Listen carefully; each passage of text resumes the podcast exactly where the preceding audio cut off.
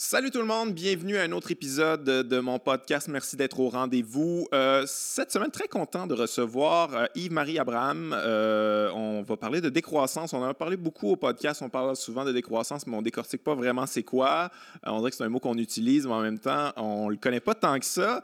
Euh, il a sorti un livre Guérir du mal de l'infini. Euh, je vous le conseille. Euh, donc, donc, si on va parler de décroissance, mais avant de parler de décroissance, j'ai les affaires à plugger dans, cette belle logique de croissance. le Patreon, si vous voulez vous abonner, si vous aimez ce genre de podcast-là, c'est important de supporter ça avec le Patreon. 2 dollars pour l'audio, 3 dollars pour la vidéo. Et oui, on vit dans ce système-là. J'ai pas vraiment le choix. Également, je suis en spectacle du cœur au ventre, mon troisième one-man show. Si vous l'avez pas vu, je suis un peu partout à travers le Québec. Euh, c'est moi qui se déplace, fait que déplacez-vous pas. Je suis à Montréal euh, en mars et en février ou en février, le 22 février, je fais la captation de ce spectacle-là à vie aux gens de Québec. Euh, il reste pas beaucoup de billets, donc si vous voulez assister au show, vous êtes les bienvenus. On s'en va écouter Yves-Marie Abraham. Let's go!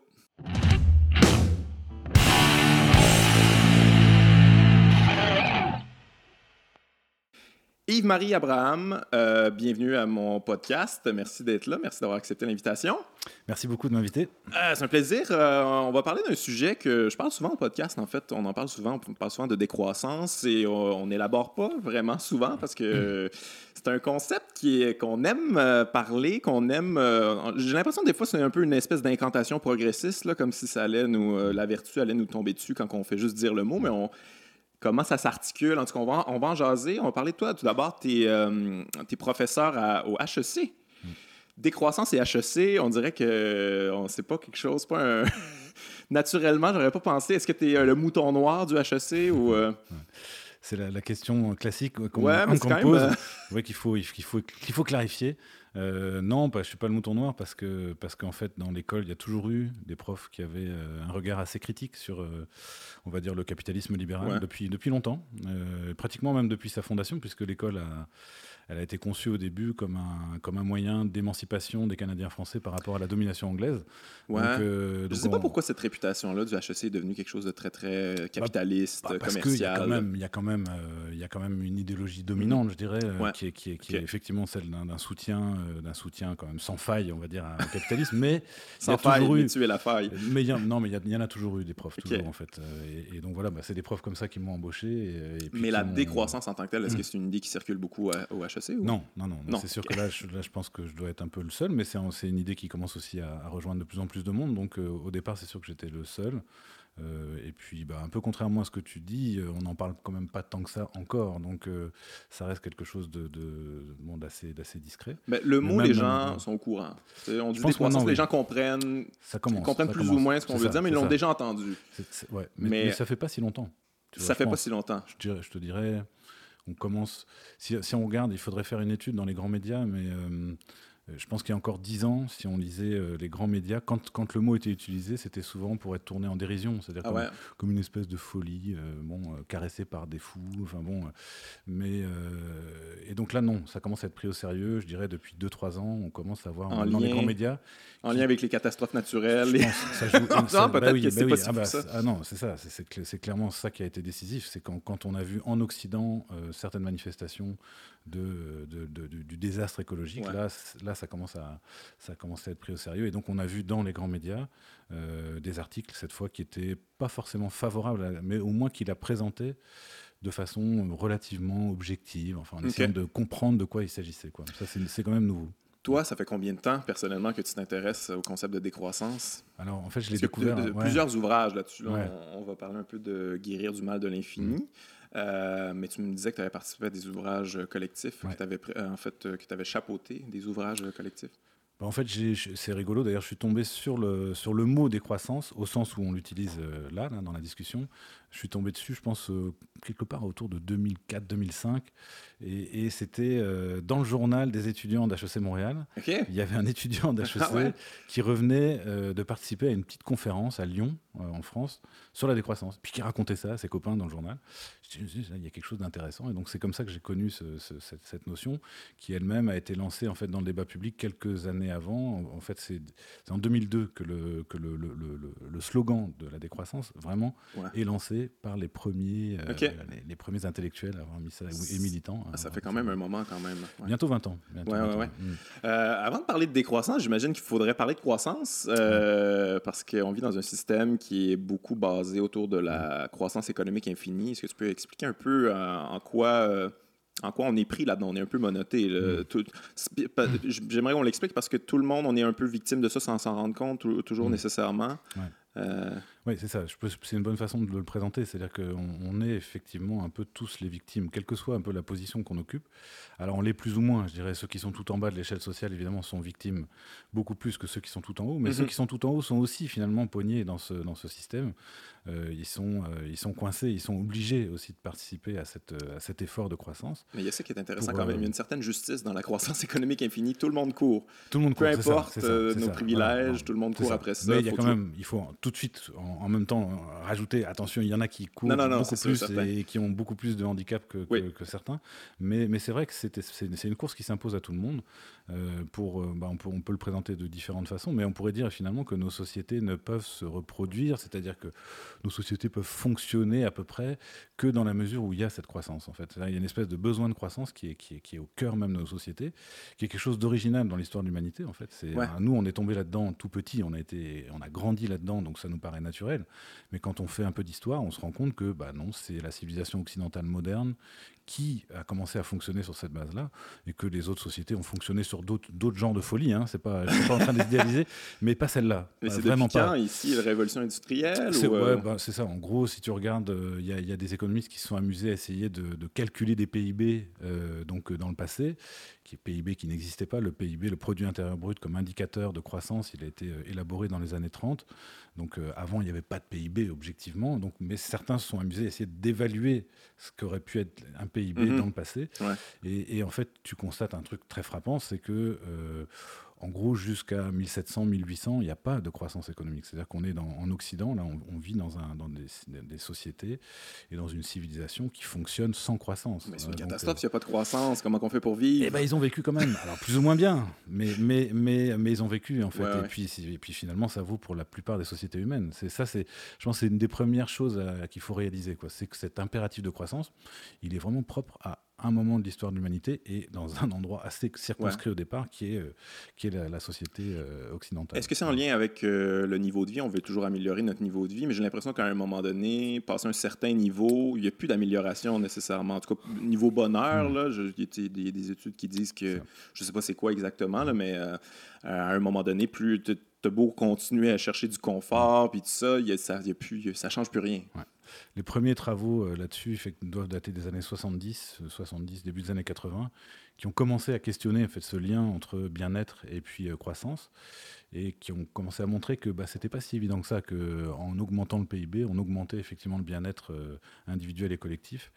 Et puis c'est quelque chose de plus en plus évident aujourd'hui, effectivement, que c'est pas corrélé en fait. Alors il y a d'autres travaux assez intéressants qui, euh, qui, justement vont mettre de l'avant plutôt un autre critère qui serait celui du niveau d'inégalité en fait. C'est-à-dire que plus il y a d'égalité dans un pays, plus là, dans nos pays, hein, dans les pays riches, plus on, plus on, augmenterait le, bien-être euh, collectif, mais pas, pas, la, pas, la, croissance en fait. Quoi. Alors sur, la croissance, peut-être on peut dire, parce que tu me posais la question, qu'est-ce que c'est que cette croissance? Déjà, déjà leur rappeler ce que c'est minimalement, hein, euh, c'est l'augmentation continue sur, sur un temps assez long euh, de la quantité de biens et de services qui sont produits par une mhm. population, hein, par une population donnée. Alors en général, c'est à l'échelle d'une nation, euh, et donc c'est ça qui est mesuré par le, par le PIB. Donc c'est, ce qu'il faut faire attention, c'est que c'est, finalement une, une, définition très étroite de la richesse, parce que ne rentre dans la richesse que ce qui a une valeur monétaire. Tout ce qui n'a pas de valeur monétaire n'est pas une richesse. C'est un des premiers problèmes qu'on a, c'est qu'il y a beaucoup de choses qu'on fait qui sont de la richesse sociale, de la richesse pour, pour, pour, beaucoup, pour beaucoup de choses qu'on fait. Euh, beaucoup de choses, euh, bah oui, beaucoup de choses qui ne sont pas reconnues. C'est ça. Et puis on, a dans, on est dans un monde, euh, dans, dans, un monde naturel qui lui aussi représente une richesse essentielle. Ça c'est pas calculé. Qui ne, qui ne rentre pas, en, qui ne rentre pas en ligne de compte dans ce, dans ce calcul. Sa destruction ne rentre pas forcément en ligne de compte. Parfois même sa destruction va plutôt contribuer à la hausse du PIB en fait. Donc c'est le paradoxe dans lequel on est. Donc voilà, voilà le, point, de, point de départ. c'est ça. C'est dans une certaine mesure c'est payant. En même temps, on voit que quand on arrive à des niveaux de destruction comme ce qui vient de se passer en Australie, que bah non, c'est que là, là ça, va, ça, va, ça va représenter des coûts tellement énormes qu'une partie de la richesse économique, la richesse au sens restreint du terme, va être obligée de se reporter sur tout simplement la réparation des dégâts. Et il y a des choses qu'on va plus pouvoir faire, c'est-à-dire qu'on n'aura pas les moyens d'offrir d'autres choses. Donc, donc c'est un, un, des, un des arguments qu'on va utiliser en faveur de la décroissance, en disant voilà, on, on, va vers des catastrophes telles que on va pas pouvoir continuer à augmenter ce, ce, ce, PIB, cette croissance, parce, parce que une grande partie de notre richesse il va devoir va, être, va être investie dans le, mhm. la réparation des dégâts. Quoi, ouais, ouais. Euh, il faut quand même rappeler que la croissance, c'est quelque chose qui est, euh, qui est prévu. C'est, on parle d'obsolescence programmée, puis ça, mais tout mhm. est fait en fonction de toujours avoir la, nouvelle bébelle, la nouvelle patente. C'est toujours, faut toujours aller vers l'avant, toujours en, consommer encore plus. Il y a pas de, ça se peut pas vraiment un être humain occidental qui a bon, mais moi j'ai tout ce que j'ai de besoin. Là, c'est bon, je suis, euh, c'était, c'est pas comme ça qu'on pense non plus. Non, et puis, euh, bah, à mon avis, je pense qu'au fond, au fond de l'être humain, il y a bien ça. Il y a bien cette capacité à se dire à un moment, j'en ai assez. et puis, on a quand même pas mal de signaux aujourd'hui qui montrent qu'il y a des gens qui considèrent que sur le plan matériel, ils ont ce qu'ils font ce qu'il faut, pardon. Mais, euh, mais par contre, tu vois que ce monde-là, notre société, comme je le disais tout à l'heure, finalement, ne fonctionne bien que quand il y a, quand il y a croissance. Parce que si, euh, si par exemple, euh, bah, on arrête euh, majoritairement de consommer, là, c'est quoi? C'est c'est l'économie qui tombe, c'est-à-dire mm-hmm. que c'est des, des, des, entreprises qui doivent fermer, des gens qui se retrouvent au chômage, un État qui voit son trésor public se, se, restreindre et qui va donc voir sa capacité d'intervenir aussi diminuer. Donc on est, on est coincé dans ce dans, un système dans, très, très, très fragile à très fragile et, en même temps très contraignant parce que parce qu'effectivement il faut qu'on il, faut qu'on joue qu'on soit dans cette course là euh, pour finalement euh, euh, un peu comme le hamster dans sa roue là, garder l'équilibre il faut il faut courir en fait. Pour que l'équilibre de nos sociétés se perpétue il faut il faut courir mais ceux qui sont pro croissance diraient que l'être humain on est pratiquement on pense comme ça on est fait pour ça. Il y en a qui disent que s'il n'y a pas d'appât du gain ben, il n'y aura pas de progrès il n'y aura pas d'innovation de, on ne sera pas intéressé à à, évoluer en tant qu'être humain. Mm. C'est ça, on a, on a un appât du gain euh, intérieur, puis c'est comme mm. ça que ça fonctionne. Puis c'est pour ça que ce système-là a été mis en place, parce mm. qu'on est fait comme ça. Bah, tu mets le doigt sur, je pense, vraiment un des arguments euh, cruciaux là, en faveur de la croissance. En fait, il y a une question qui se pose, c'est pourquoi justement on s'est engagé dans cette course à la croissance, ou toujours plus? Et en gros, je dirais, il y a, y a, deux grandes réponses. Quoi. Il y a une réponse qui est celle que tu viens de faire, qui dit bah, pourquoi on est dans la croissance? Tout simplement parce que l'être humain, c'est un animal qui en veut toujours plus. Et puis la croissance, c'est simplement bah, un phénomène qui s'est imposé pour répondre à ce, mhm. à ce, besoin de toujours plus. Ça, c'est la position classiquement de, de, la plupart des économistes, en fait.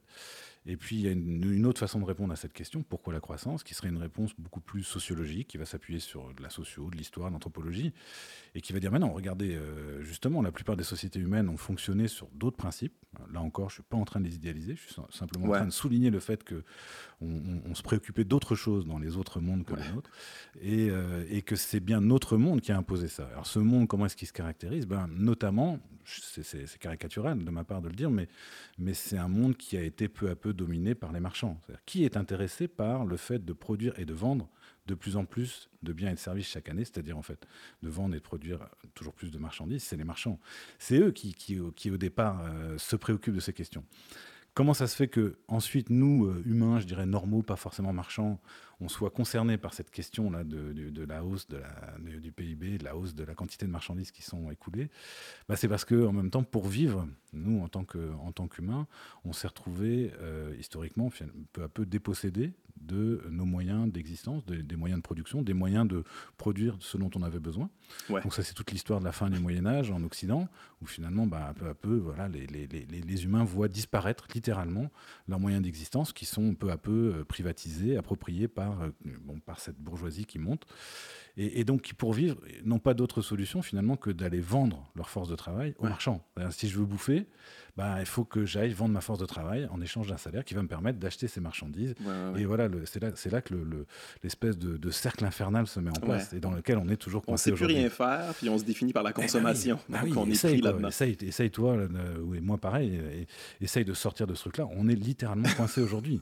c'est pour ça qu'il y a quelque chose aussi d'extrêmement dangereux à euh, aujourd'hui. Euh, il y a une approche de la décroissance qui est une, qui est une approche qui est comment dire très euh, culpabilisante et qui est très individualiste, qui dit toi, toi regarde ce que tu fais, regarde ce que tu fais mal, ce que tu fais bien, etc. Bah, en fait, on est tous coincés là-dedans. Alors c'est pour ça qu'une des idées majeures de, de l'idée de décroissance, c'est c'est la nécessité de repenser la dynamique complète de nos sociétés. C'est pas à une échelle individuelle qu'on va, qu'on va transformer les mm-hmm. choses.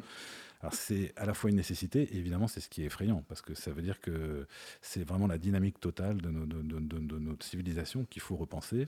Il faut imaginer autre chose, et ça c'est la grande difficulté. Ben, c'est très, très système capitaliste ça aussi, de remettre ça sur le, poids de l'individu. Toi, ta petite personne fait, fait, les changements, le, mm. système va rester le même. C'est ta responsabilité maintenant, c'est quand même c'est lourd à porter. Puis je peux comprendre les gens de mm.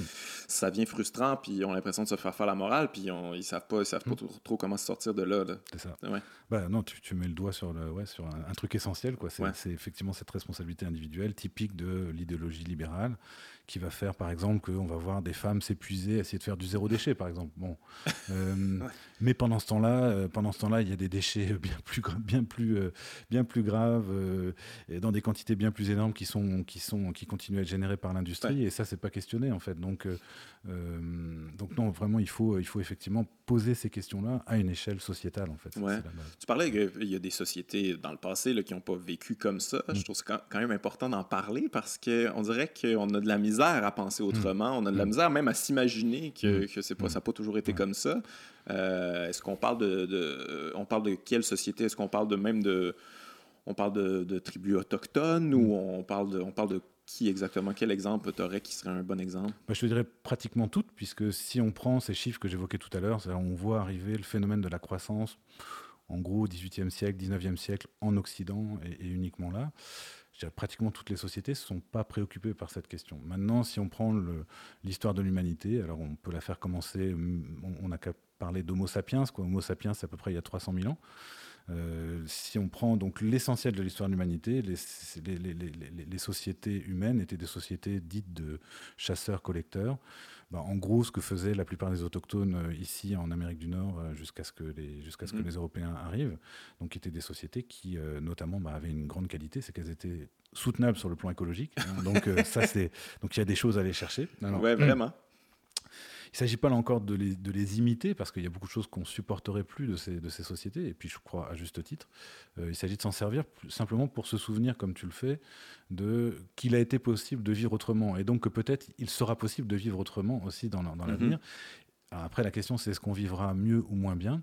Il y a sûrement des choses qu'on perdrait euh, à sortir d'une société de croissance, mais il y a aussi des choses qu'on va gagner.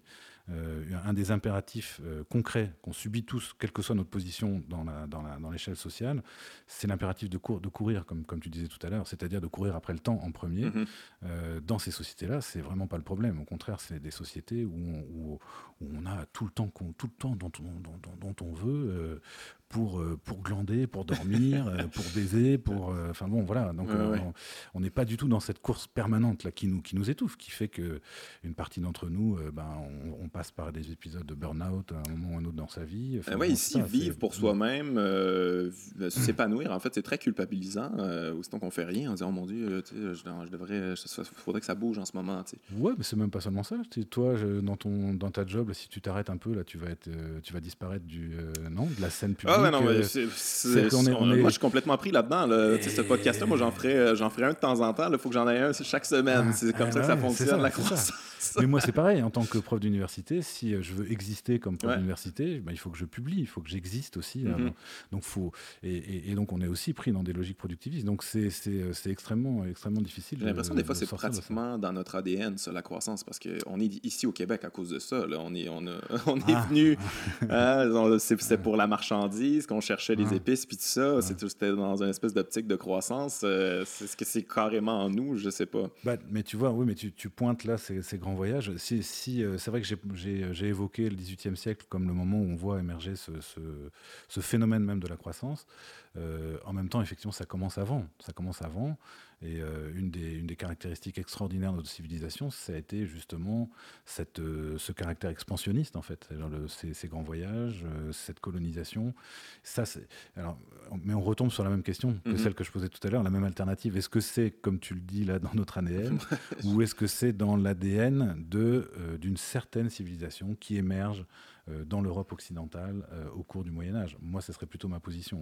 Et je m'appuierais sur justement tous ces, toutes ces traces historiques d'autres sociétés humaines qui laisse penser que voilà, c'était pas du tout euh, une nécessité et que beaucoup d'humains euh, ont considéré que oui, il n'y avait pas, il y avait aucun bon sens à, euh, à essayer d'accumuler, d'améliorer toujours plus sa condition sur le plan matériel. C'est, on a des, on a des exemples historiques, enfin, de, de sociétés, de sociétés qui ont, qui ont perduré jusqu'à aujourd'hui, qui tout en, tout en voyant comment on vivait nous, enfin comment les occidentaux vivaient, on préférait ne pas le faire. Je suis en train de lire le, le bouquin de Bernard Arcan là, qui ah est paru chez Lux là, sur les cuivasses super intéressant. Justement, euh, Arcan va les, visiter dans les années 60, euh, milieu des années 60, et euh, bah, découvre, d'abord il se demande s'ils existent pour vrai, hein. en fait il découvre qu'ils existent, que effectivement c'est des chasseurs-collecteurs qui vivent dans une espèce de savane au, Brésil, en marge de la forêt, et euh, donc, non seulement ils existent, ils vivent bien comme des chasseurs-collecteurs,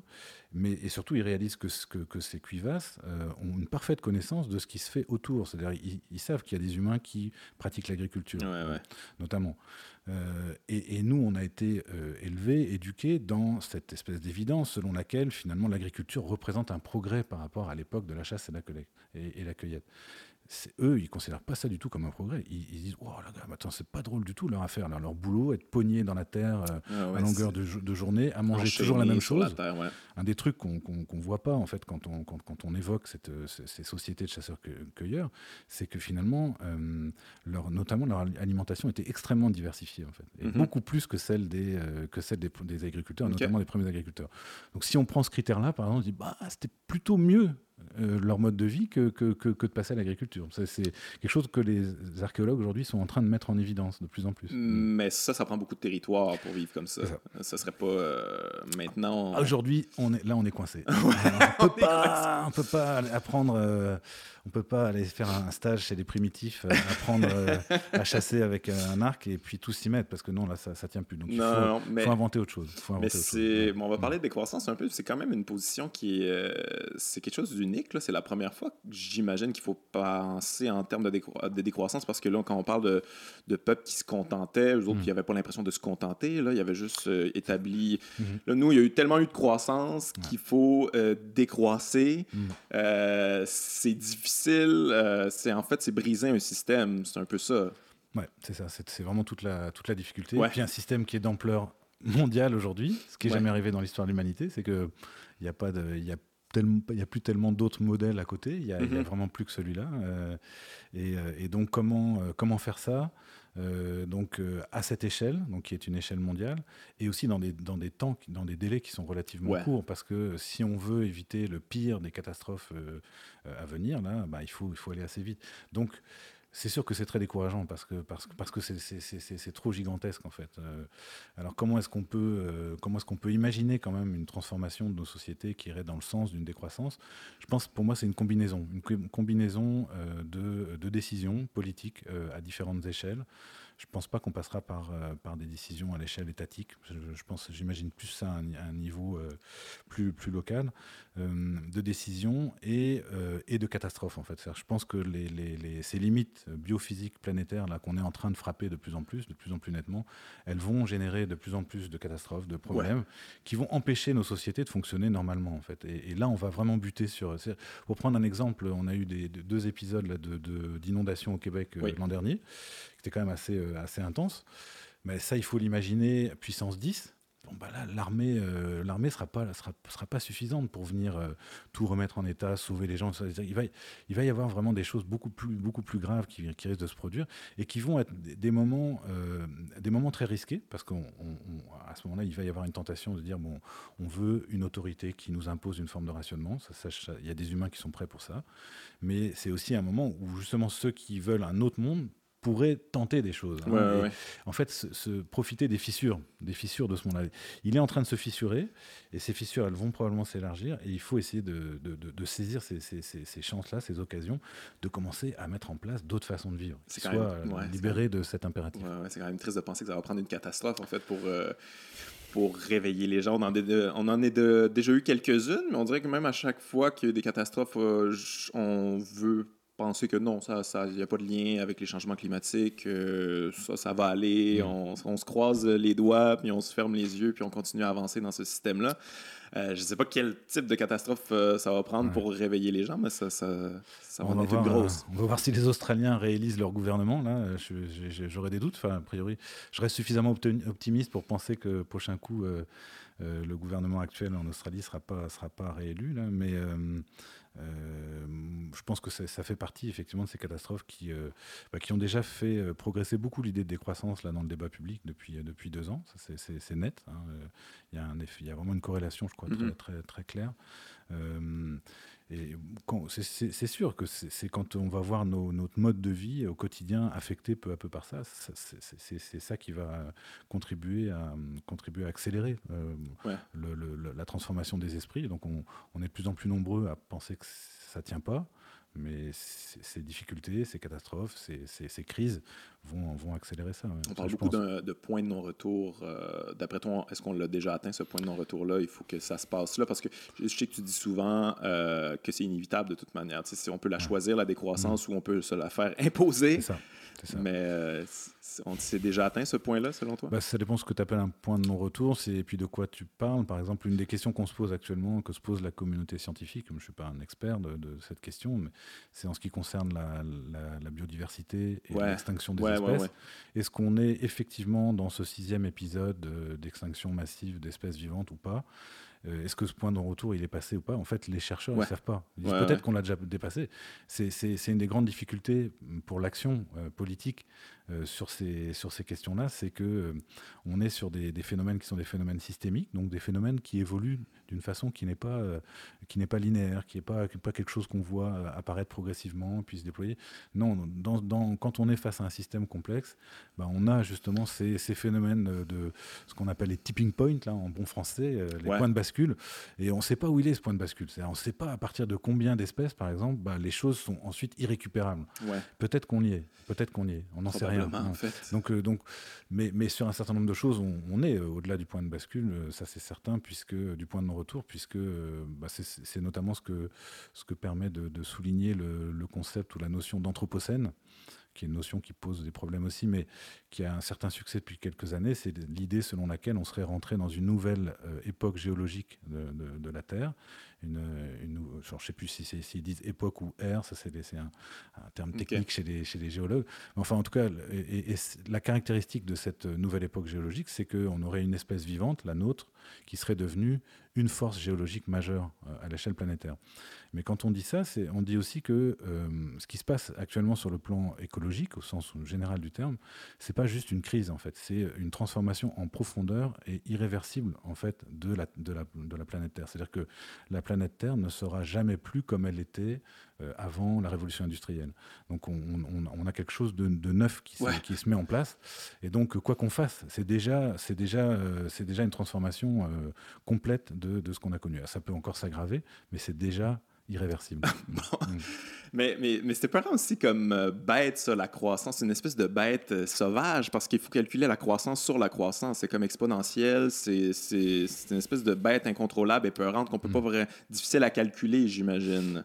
Ouais, bah ça, bon, oui, et puis il y, a, en fait, même les concepteurs du PIB, euh, dès le début, euh, ont pointé les, limites de leur, de leur mhm. instrument, mais ça se fait assez bien. Mais ce que, je pense que ce que tu pointes du doigt, c'est euh, que justement, là aussi, on est, on est face à un phénomène qui évolue pas de façon linéaire, en fait. Une croissance dite exponentielle, qu'est-ce qu'on qu'est-ce qu'on signifie par là? On signifie que finalement, il y a une espèce d'accélération constante, en fait, hein, même à 3% de croissance annuelle, mais si c'est 3% sur les 3% qui sont ça va très vite en fait, ça va très très vite. Donc euh, euh, c'est là aussi où nos esprits sont pas forcément bien formatés pour appréhender ce, genre de, de, phénomène et ce genre de, de, rythme.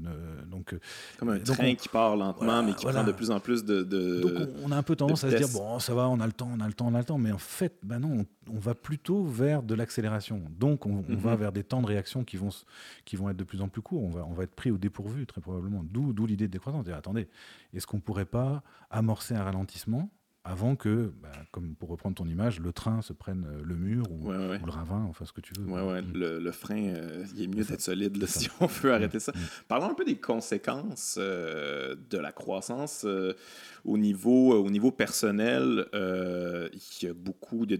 je ne sais pas s'il y a un lien à faire, mais il y a beaucoup de dépression maintenant, beaucoup de prise de médicaments, des. niveau santé mentale, on dirait que ça va pas bien. C'est drôle quand même que, des grosses compagnies euh, très pro-croissance comme euh, Bell ou tout ça viennent nous faire des, nous jouer du violon sur la mm. santé mentale. Mm. Mais, mais je, ne sais pas s'il y a un lien direct à faire, mais, mais ça me semble inquiétant. En tout cas, moi, de, autour de moi, je vois il y a de plus en plus de problèmes de, de stress, d'angoisse, de mm. crise d'anxiété. Il faut toujours que ça, ça bouge. Bah oui, euh, bah, je suis entièrement d'accord avec toi. Je, enfin, je, soutiens ton hypothèse du lien entre cette tendance à la croissance et puis euh, certains de ces, de, de, ces, de ces mots, là, de ces problèmes. Euh, c'est, et, je pense pour moi, ça fait partie des arguments à utiliser dans nos pays riches, donc y compris nous. Donc parce que c'était pour être heureux cette affaire-là. Là. Bah, c'est ça, c'est ça. Bah, voilà, voilà c'est ça. C'est que tu as une promesse en fait, mm-hmm. cette promesse de bonheur, et puis on se rend compte que non, finalement, ça a l'air de produire parfois l'inverse. Euh, donc, euh, donc, et, parmi les indices qu'on a, il y a ceux que tu soulignes, c'est notamment sur le plan de la santé mentale, mais en fait c'est sur le plan de la santé en général, puisqu'on se rend compte que euh, ont émergé au cours des dernières décennies finalement des maladies de civilisation qu'on peut associer au, mode de fonctionnement de, nos sociétés. donc de, de, manière plus, plus, précise, par exemple, on a tout le problème de, ce qu'on appelle les perturbateurs endocriniens, qui sont euh, euh, des, en fait, des, notamment ces perturbateurs, c'est des éléments chimiques qui viennent, qui viennent perturber le fonctionnement donc euh, de, notre système endocrinien, qui est un des trois systèmes régulateurs du corps humain. Alors c'est des mots compliqués pour, pour, pour dire quoi? Pour dire qu'en fait ces perturbations là, ça génère, c'est derrière un certain nombre de cancers, ah c'est derrière des problèmes de fertilité masculine, c'est derrière les problèmes d'obésité, de diabète et des problèmes euh, mentaux aussi, des problèmes de mhm. santé mentale. Donc, euh, et donc là, on a, on a une origine euh, qui est, chimique. Quoi. Donc, et, et, et, ça, c'est des phénomènes très récents. En fait, ça se développe avec la chimie, avec la chimie de synthèse mhm. post-deuxième guerre mondiale. Hein. c'est, donc là, on a aussi un effet pervers terrible et puis qui, qui, qui, qui, qui apparaît vraiment de, de, manière très nette dans, dans, les pays les plus riches et, qui sont qui tirent le, mieux parti de cette croissance. Quoi. Ouais, ouais, ouais, c'est ça. On est supposé, on est, on est du bon bout du bâton quand même, la croissance. Et même nous, euh, on trouve ça extrêmement difficile. Comme tu dis, c'est, il faut, euh, il faut peut-être que tu avais prévu d'en parler, mais euh, c'est ça, il faut aussi réaliser que cette, cette croissance, cette richesse, ce bien-être matériel dont on bénéficie, il s'est constitué sur la base d'une exploitation brutale, assez sauvage, de beaucoup de ressources naturelles des pays du Sud. En fait, c'est-à-dire que c'est pas nous qui serions un peu en avance euh, par rapport aux pays du Sud qui un jour pourraient nous rejoindre. C'est non. Euh, si nous avons euh, constitué cette richesse économique là, de manière très restreinte que j'ai définie tout à l'heure, si on a constitué une telle richesse, c'est bien parce que on a pris énormément de ressources aux pays du Sud, hein, à la fois des ressources naturelles, mais des ressources aussi en être humain, puisque ce qu'exportent en premier les pays du Sud, c'est de la force de travail, c'est du donc qui serait bien mieux employé évidemment dans ces pays-là, mais qu'on mm-hmm. va, va, chercher, on va chercher la meilleure. Hein, celle qui nous est la plus efficace, on laisse celle qui est moins efficace pour nous. Donc il faut, tout de suite aussi, comme, comme tu dis, on est du bon bout du bâton, et il faut penser que si on est du bon côté, c'est qu'il y a, il y a des gens qui sont du mauvais côté, qui ont, qui ont payé beaucoup plus cher que, que nous. Ouais, tout ça, ouais, déjà. Mais ça, je vais y revenir, mais, euh, mais c'est quand, même, euh, c'est quand même triste de penser que ce système-là aussi a joué sur, euh, en fait, a utilisé pas nos, nos, pires défauts, en fait, la cupidité, l'envie, les relations humaines, sociales entre nous est teintée de ça quand même, mais c'est pas le plus beau de l'être humain, mettons. C'est vrai, c'est vrai que ben, surtout ça a imposé, je, dirais, euh, ça a imposé une certaine vision de l'être humain, euh, et, très réductrice, qui est celle que tu viens mm-hmm. d'indiquer. En fait, euh, un être humain comme une espèce de bestiole qui, qui est seulement animé par son intérêt personnel, et son intérêt personnel qui lui-même se réduirait à en avoir toujours plus, quoi, en gros. C'est ça l'être humain dans, sous le capitalisme, en gros. Euh, mais ça, pour moi, c'est là où on revient sur le fond du débat. C'est est-ce que c'est l'être humain à l'état de nature ou est-ce que c'est l'être humain sous le capitalisme? Pour moi, c'est l'être humain sous le capitalisme. C'est ça que ça génère. Et on se rend bien compte, euh, on se rend bien compte que si on joue pas cette game-là, c'est-à-dire si effectivement on court pas toujours, le plus vite qu'on peut, si on n'essaye pas d'être toujours le plus performant qu'on peut, bah on est éjecté du système. Donc on est coincé. Mhm. es pour le dire encore autrement, tu es un peu obligé d'être euh, égoïste, de te comporter un peu comme une sale bête dans ce monde-là, si tu veux mhm. survivre en fait. Et donc ça nous force ça. Donc, donc je, je te rejoins. C'est-à-dire que c'est, ça va chercher chez nous bah, certaines compétences qui sont aussi très utiles. Hein, euh, savoir se battre pour survivre, euh, l'être humain, il en a eu besoin. Mais, euh, mais, aujourd'hui, on en est réduit à ça. Et donc, d'autres compétences humaines, d'autres éléments qui caractérisent l'espèce humaine sont complètement niés, complètement négligés, complètement marginalisés dans, dans, cette, civilisation, et, notamment tout ce qui est euh, tout ce qui est la, capacité et le plaisir qu'on peut avoir à coopérer, par exemple.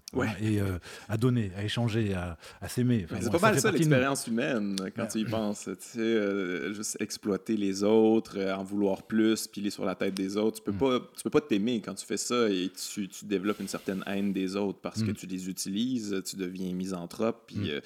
Il n'y a personne qui peut être heureux avec ça, mais euh, tu parlais de la nature tantôt. C'est quelque chose qui revient souvent quand même mm. chez les gens pro-croissance. Ben, c'est comme ça. La nature est comme ça. La nature, euh, c'est ça. C'est la loi du plus fort. Puis euh, c'est toujours de la croissance dans la nature. Donc nous, on, est, on vient de la nature aussi. Donc c'est normal qu'on que, ait un système basé sur la croissance, mais toi, toi tu crois pas à ça.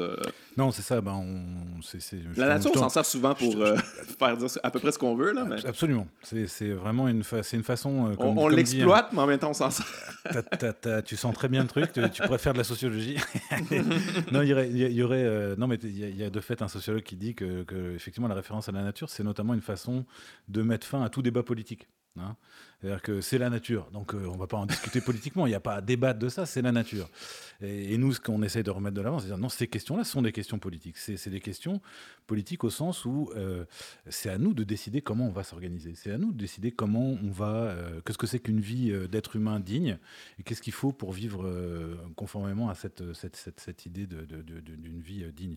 Ça, c'est des questions fondamentalement politiques. Donc entièrement d'accord avec toi. Et c'est pour ça que moi, comment je suis arrivé à la décroissance, c'est vraiment par, euh, euh, par un intérêt pour l'anthropologie et pour ces sociétés humaines qui, euh, par leur existence, montrent qu'on a des humains qui n'étaient pas du tout préoccupés par ces questions, qui, comme les cuivasses, en ont rien à foutre. Quoi. Ils en ont rien à foutre. Ils sont heureux comme ça. leur indice de bonheur ah, devait être Je pense qu'il était pas mal au top. et, puis, et même quand ils peuvent se comparer, et même quand ils ont accès, parce que souvent on peut dire, bon, Ok, c'est juste qu'ils sont restés des sauvages, parce que sauvages entre guillemets, bien sûr, ils sont restés sauvages parce qu'ils n'avaient pas les moyens de faire autre chose.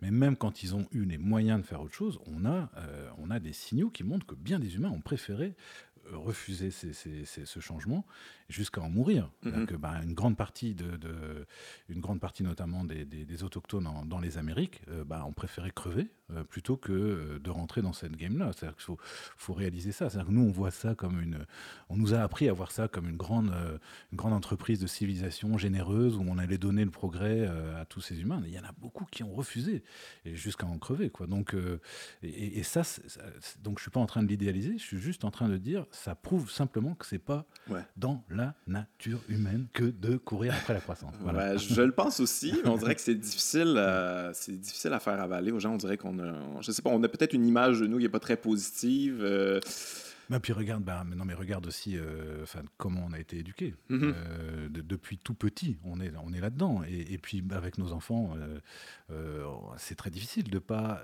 de pas encourager, de ne pas pousser nos enfants à rentrer, par exemple, dans cette, dans cette course à la performance. C'est extrêmement difficile. Tu, donc, donc, en fait, on, a intégré tous ces réflexes là depuis, depuis tout petit. Et, donc c'est excessivement difficile d'en sortir. Difficile aussi parce que non seulement on les a intégrés, mais qu'on a aussi appris quand même à aimer cette civilisation, à trouver que c'était une belle civilisation, et, que là, bah, la décroissance, elle vient en disant, bah non, regardez cette civilisation, c'est vraiment, euh, allez, je vais le dire, c'est de la merde. Enfin, c'est, c'est, mm-hmm. elle est catastrophique, elle pose trop de problèmes, il faut abandonner ça. C'est, très difficile. On parle de, tu parles de, de, euh, enseigner aux enfants comme dès, un plus jeune âge euh, ce système-là, mais en même temps, j'ai réalisé en, me préparant, puis en lisant le livre, tout ça, euh, toi, tu parles de, du partage. L'idée de partage, bon, c'est, mm. ça, ça, a l'air saugrenu, mais c'est quelque chose mm. qu'on enseigne à nos enfants. On, partage, on partage les joies, on partage avec les amis, puis tout ça. Puis à un moment donné, il y a un switch comme non, non, ça, c'est à moi. ça, tu touches pas à ça. Ça, c'est ma propriété privée. Reste loin. Il y a quelque chose quand même, tu sais, on, essaie de leur enseigner une espèce d'esprit de solidarité aux enfants aussi. Puis à un moment donné où non, il y a une cassure avec ça et on on va complètement dans l'autre direction. C'est quand même particulier. Hein. C'est une bonne question. Enfin, euh, tu, me fais réfléchir. Est-ce qu'il y a un moment donné où on cesse de valoriser ça? Je ne sais pas. Mais ce qui est certain, en tout cas, c'est que on leur apprend aussi effectivement la propriété privée. Et on leur apprend aussi à considérer que la propriété privée est quelque chose de normal, euh, de naturel et de bon finalement. Euh, et donc on leur apprend qu'il bah, n'y a rien de tellement scandaleux à ce que euh, on est un être humain qui possède plusieurs milliards de dollars et, euh, qu'on en ait d'autres à côté qui est rien ou qui soit moins de moins de 1 dollar par jour pour vivre.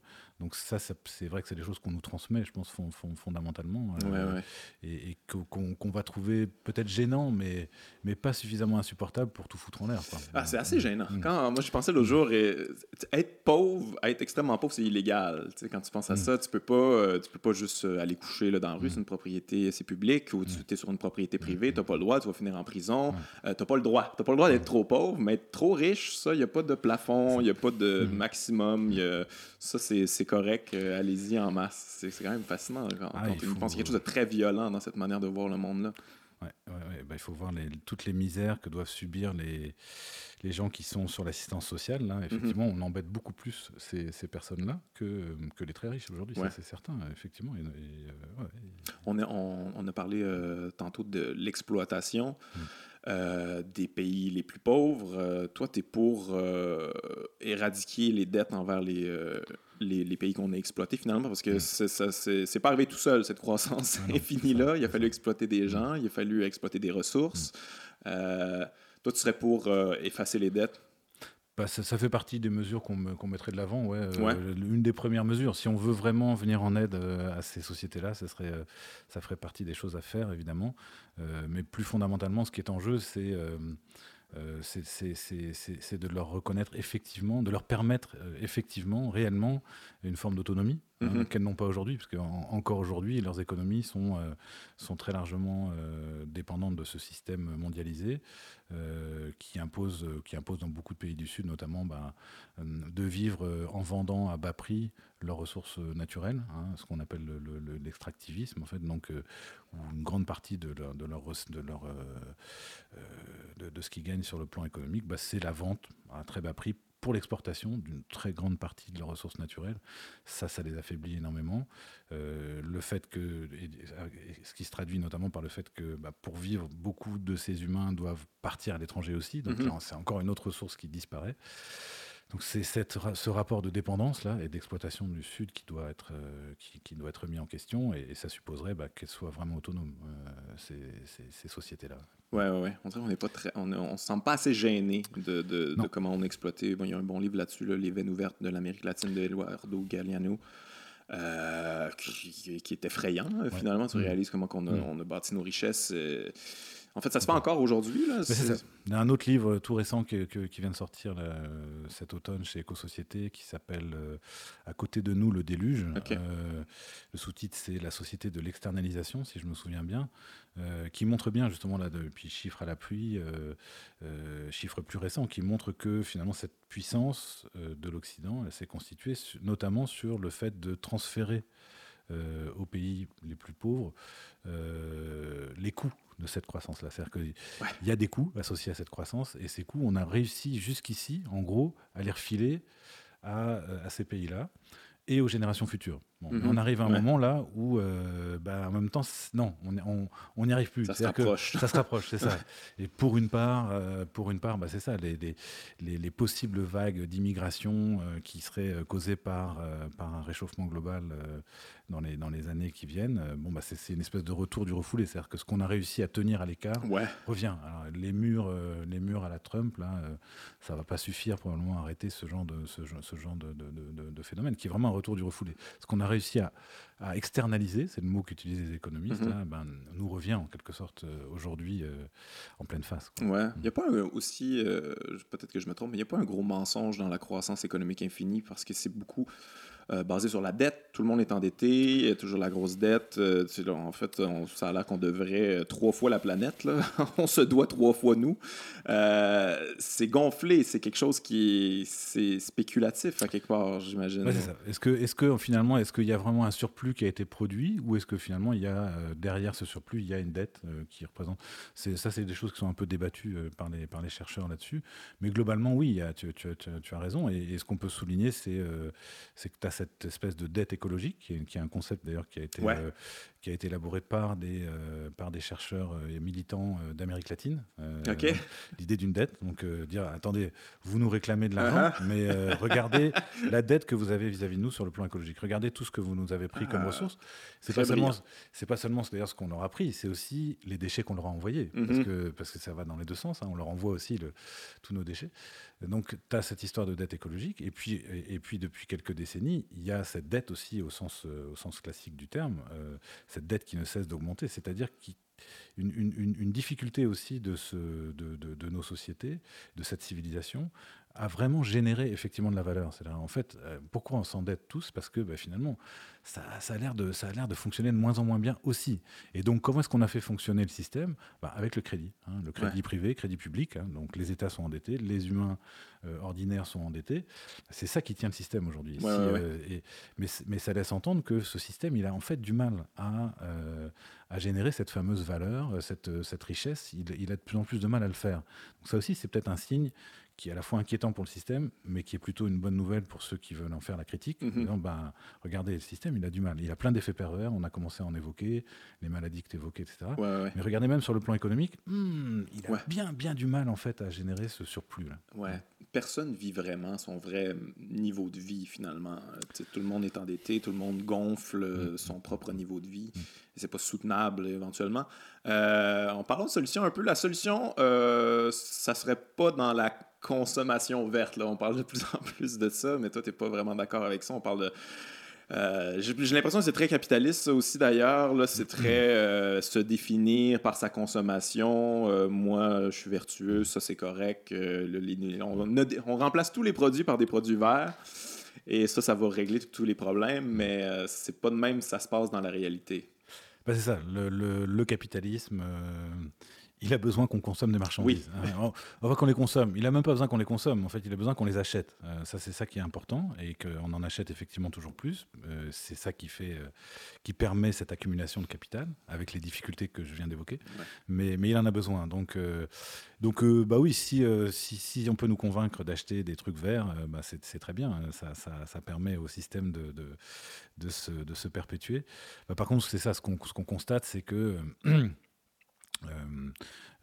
en fait, plus il y a effectivement croissance économique, plus il y a euh, dégradation sur le plan écologique. C'est-à-dire que quel que soit le contenu de ces marchandises, on peut bien faire plein d'efforts, on peut, ah on peut réussir à économiser un certain nombre de choses, à réduire certains problèmes, mais globalement, là, si on prend tous les, bah, si, on, met ensemble tous ces chiffres-là, et, et, ben, si on a de la croissance, on a aussi euh, accélération de la, dégradation écologique. Donc ce, que, font, ce que font les, partisans du développement durable ou de la croissance verte, ou même aujourd'hui, c'est un peu un nouveau terme qui est, plus à la mode, qui passe bien, qui est celui de la transition écologique.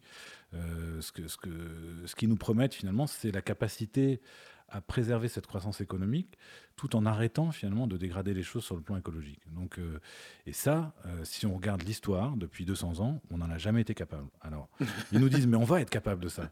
Non, on va en être capable. Alors, et, alors quand on regarde, ben, non, on, voit plutôt des arguments qui nous laissent penser que on n'y arrivera pas.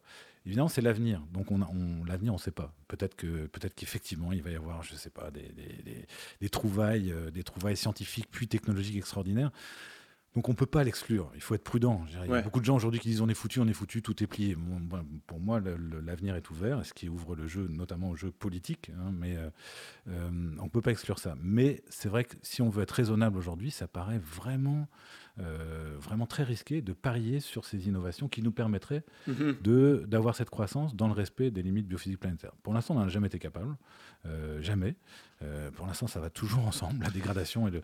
Donc, pourquoi Qu'est-ce qui nous permettrait d'y arriver? On ne voit pas, surtout dans les délais dont on dispose. Parce que même si on avait des innovations technologiques là qui seraient vraiment révolutionnaires, parce que là, actuellement, on n'a rien sur le plan technologique, on n'a rien qui nous permettrait de penser qu'on va faire cette dissociation, ce découplage, comme on le dit, pour employer le terme technique, entre en croissance et euh, impact euh, écologique de cette croissance. Donc il faudrait quelque chose de, vraiment de révolutionnaire. Euh, et même si on l'avait, pour que ça soit développé à une échelle suffisante pour que ça ait les effets escomptés, bah, on n'a pas forcément le temps, euh, notamment pour des raisons climatiques. C'est en ce sens qu'on est coincé aussi par le temps. Mais j'ai l'impression aussi que c'est une manière de penser, on est une manière de penser très individualiste et très consommateur. Euh, on, peut, on veut agir sur notre petit monde. La voiture électrique, c'est un bon exemple. Mm. On se dit, ah bon, moi je vais changer ma voiture, c'est une voiture électrique, mais il a fallu produire une nouvelle voiture. Euh, c'est un coût énergétique énorme. Mm. tu aurais pu prendre une vieille voiture là, qui était sur ses derniers milles, mais tu n'as pas fait ça. Mais parce que toi, tu te dis, comme ça, c'est vert, ça mm. va dire à tout le monde que je suis vert. Moi, mes produits sont verts. Il a fallu les créer, ces produits-là. Mm. C'est toujours, c'est dans la même logique, finalement. C'est dans la logique de consommation, de croissance économique infinie tout le temps.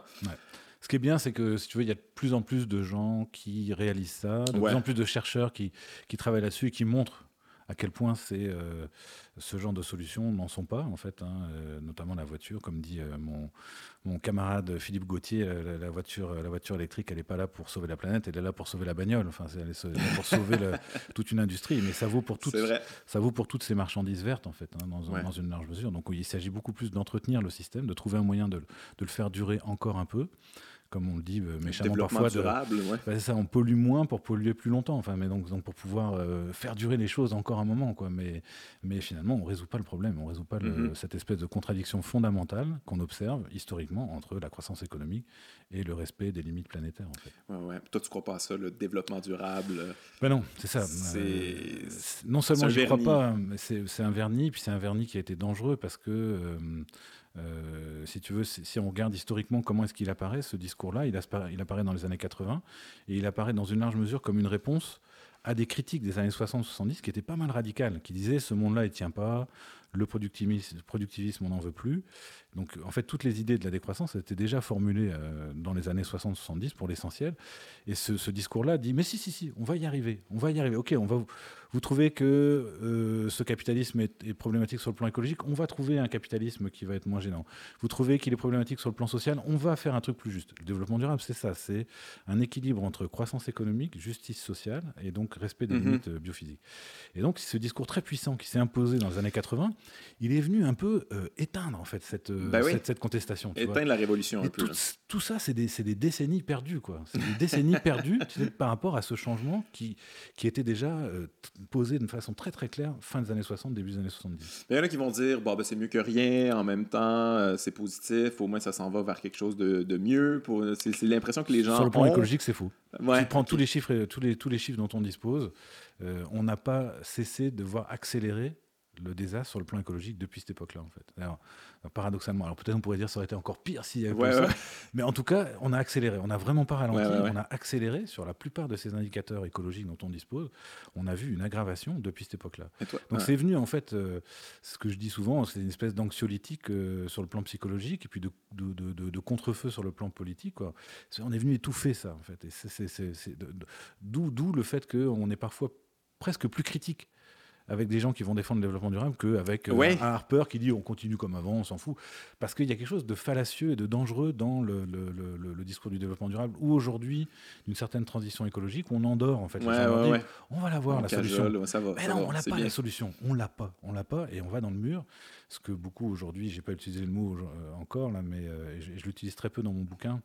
Mais c'est toute la thématique de l'effondrement. C'est-à-dire que concrètement, qu'est-ce qui pourrait se produire dans les décennies qui viennent? Pour certains, c'est même dans les années qui viennent. C'est un effondrement de nos sociétés, c'est-à-dire une incapacité pour nos sociétés à satisfaire les besoins de base de la plupart d'entre nous. En fait, c'est ça un effondrement. Et donc concrètement, bah voilà, il y a une partie des humains qui peuvent plus vivre, et puis une autre partie qui voit ses conditions de vie se dégrader. Donc ça, c'est vraiment une, thématique qui monte depuis bah, maintenant cinq ans. Là, c'est vraiment, euh, il y a eu un bouquin en France qui a eu beaucoup de succès qui s'appelle Comment tout peut s'effondrer, euh, qui, met ça de l'avant. Puis je pense qu'il faut prendre au sérieux. Enfin, donc on va vers ça. Donc, donc faut, faut, réaliser qu'on a, il n'y a rien actuellement euh, en termes de développement durable, de croissance verte ou d'économie circulaire qui nous évite cet effondrement. On mm-hmm. va, on va vers, vers ça potentiellement. Mais toi, même que tu avances quelque chose que j'ai trouvé surprenant, tu disais que plus on est efficace dans dans, certains produits, plus on consomme finalement. C'est ça. C'est un exemple du charbon, je pense. Euh, ça. Bah oui, je te remercie de souligner ça. Pourquoi est-ce qu'on on peut penser, enfin, comment est-ce qu'on peut expliquer le fait que on n'a jamais été capable de dissocier la croissance de la dégradation sur le plan écologique. Et comment est-ce qu'on peut penser qu'on n'y arrivera pas? C'est notamment à cause de ce phénomène qu'on appelle euh, le phénomène des effets rebonds, ou aussi le paradoxe de Jevons. Jevons étant un économiste, c'est très très très intéressant à utiliser dans cette, dans cette discussion parce que c'est un vrai économiste qui est un des fondateurs de l'économie euh, l'économie moderne, celle qu'on enseigne à l'université, qui est pas du tout un marxiste, pas du tout un gauchiste, pas du tout un écologiste, mais qui euh, qui a dû rédiger un rapport sur l'avenir du charbon donc au au Royaume-Uni, au, milieu du, du, 19e siècle. Rapport dans lequel il devait répondre à la question comment est-ce qu'on va faire euh, dans l'avenir avec le charbon Comment est-ce qu'on va s'en sortir? Parce que le charbon, c'est pas un truc euh, illimité. Mm-hmm. Et, et, Jevons donc euh, se pose cette question et observe que finalement, plus on progresse dans l'usage du charbon, plus on, plus on a des, des, machines à vapeur qui sont efficaces, c'est-à-dire elles sont capables de faire le même travail avec moins de charbon, et ben plus on consomme de charbon. Donc c'est contre-intuitif, d'où l'idée de paradoxe. Et en fait, ce phénomène, donc, euh, bah, on l'observe partout. Dès, dès qu'il y a un gain d'efficacité dans l'usage d'une ressource quelconque, euh, ça a tendance à se traduire par, en partie, finalement, l'économie qu'on aurait pu réaliser, on ne va pas la réaliser complètement. Parfois, c'est même pire, c'est-à-dire qu'on va même consommer plus que ce qu'on consommait avant pour une raison qui est relativement simple à, sentir, au moins intuitivement, c'est que, bah, que finalement cette ressource, elle nous coûte objectivement moins cher. En fait, son, mhm. prix implicite, il, diminue avec ce, grâce à, Si euh, j'ai une bagnole qui est plus efficace, si le, prix de l'essence reste le même, bah, de fait, ça me coûte moins cher en essence. Quoi. Et bah, donc j'ai une petite incitation à, rouler plus, ou rouler plus vite. Euh, ou alors, si je suis, euh, bah non, si je suis satisfait de ma bagnole et de ce que j'en fais, bah, j'économise de l'argent sur l'essence qu'est-ce que je fais avec cet argent Si je le dépense dans quelque chose qui est consommateur d'essence, par exemple un billet d'avion pour aller euh, en vacances, bon bah j'ai bousillé mon, économie de, de, carburant. Et donc en fait, ça c'est à une échelle microéconomique, mais si on prend, si on, si on essaye de, saisir toutes les implications de, ce, ce problème-là, mais à une échelle sociétale, c'est gigantesque en fait. Et ça, ça explique en partie pourquoi même quand on fait des gros gains d'efficacité, c'est-à-dire même on fait des gros progrès techniques, euh, finalement, ça ne se traduit pas par des, par, des, économies suffisantes en termes de ressources. Et puis ça vaut, euh, ça vaut non seulement pour des gains d'efficacité technique euh, au sens restreint du terme, mais ça vaut aussi sur la création de nouveaux services dont on pourrait attendre aussi qu'ils euh, viennent soulager les choses sur le plan, sur le plan euh, écologique. Par exemple, l'autopartage, le, le covoiturage. On s'est rendu compte en France notamment où ils ont un service de covoiturage qui est très efficace. Euh, que, euh, que finalement ça produisait l'effet inverse. C'est-à-dire le covoiturage, on se dit ah, c'est bien, on, va, bon, on partage des bagnoles, ça fait moins de bagnoles sur la route, euh, c'est donc on, on, fait, on fait des gains sur tous les plans. Quoi. On a bah, moins de voitures, moins de pollution, enfin bon. Et en fait non, c'est-à-dire que ça, ça, c'est tellement efficace que justement ça a amené vers ce service des gens qui auparavant utilisaient les transports en commun ou ne voyageaient pas. Ouais, donc, euh, ça, c'est plus facile. là, on est espèce d'effet pervers. Là, bah, y avait, je pense que c'était Radio-Canada qui, a, il, y a, dix jours, euh, publié un, article sur euh, les effets de Uber à, Toronto. Uber, là où il est bien implanté, a tendance à augmenter le trafic dans les, dans les villes au lieu de le réduire. Pour les mêmes raisons, c'est très efficace ça amène des gens qui auraient pris le bus, le vélo, auraient été à pied peut-être, ou ne seraient pas déplacés, à se déplacer. Moi, j'ai des étudiants qui n'ont euh, pas les moyens de se payer une bagnole, mais qui ont les moyens de se payer euh, Uber, et donc Qui, vont, euh, qui vont contribuer parfois à cette, cette augmentation. C'est fascinant, c'est décourageant. mais, en tout cas, ça, montre que ce n'est pas, pas du côté de ces solutions qu'on va y arriver. C'est pas en pensant qu'on va, en travaillant sur l'innovation sur technique, que ça mhm. va nous sauver. Pas, il, faut, il faut une autre stratégie. Il faut dégonfler la ballonne bah, c'est le premier, c'est ça le, le, sous-titre de mon petit bouquin. Le premier, euh, le premier impératif, c'est produire moins. C'est accepter mhm. qu'il faut produire moins, au moins dans nos sociétés à nous, les plus, les, plus riches. Hein. Ça, c'est le, premier impératif. Et à partir de là, évidemment, ça pose tout de suite la question euh, on produit moins, mais pour qui on produit Qu'est-ce qu'on produit? Et ça, c'est des questions qui pour moi, sont des questions politiques. C'est des choses qu'il faudrait qu'on puisse décider. C'est-à-dire, qu'est-ce que c'est vivre à Montréal aujourd'hui Ce serait quoi une vie digne? Il faudrait. Euh, qu'est-ce que c'est un, minimum de pieds carrés pour avoir une vie digne C'est combien? Bon, ah, bah, voilà. Donc il y a des maisons. Est-ce que ta maison, vous êtes trois? Est-ce que ta maison n'est pas un peu grande pour trois? Par exemple, ça se discute. bon, mais ça, mais il faudrait pouvoir en discuter ensemble. D'où le, d'où le, le partager et, le décider ensemble. Ouais. C'est ça. Il faut tenir les trois. Mais ça, c'est beaucoup de choses. Là, là il faut repenser le système euh, démocratique actuel. Je dis démocratie, je n'aime pas dire démocratie pour ce système-là, mais quand même, c'est. Euh, ça doit partir de là parce que sinon on peut pas on peut pas prendre des décisions euh, on peut se partir une commune si on veut là, mais c'est Entièrement d'accord avec toi.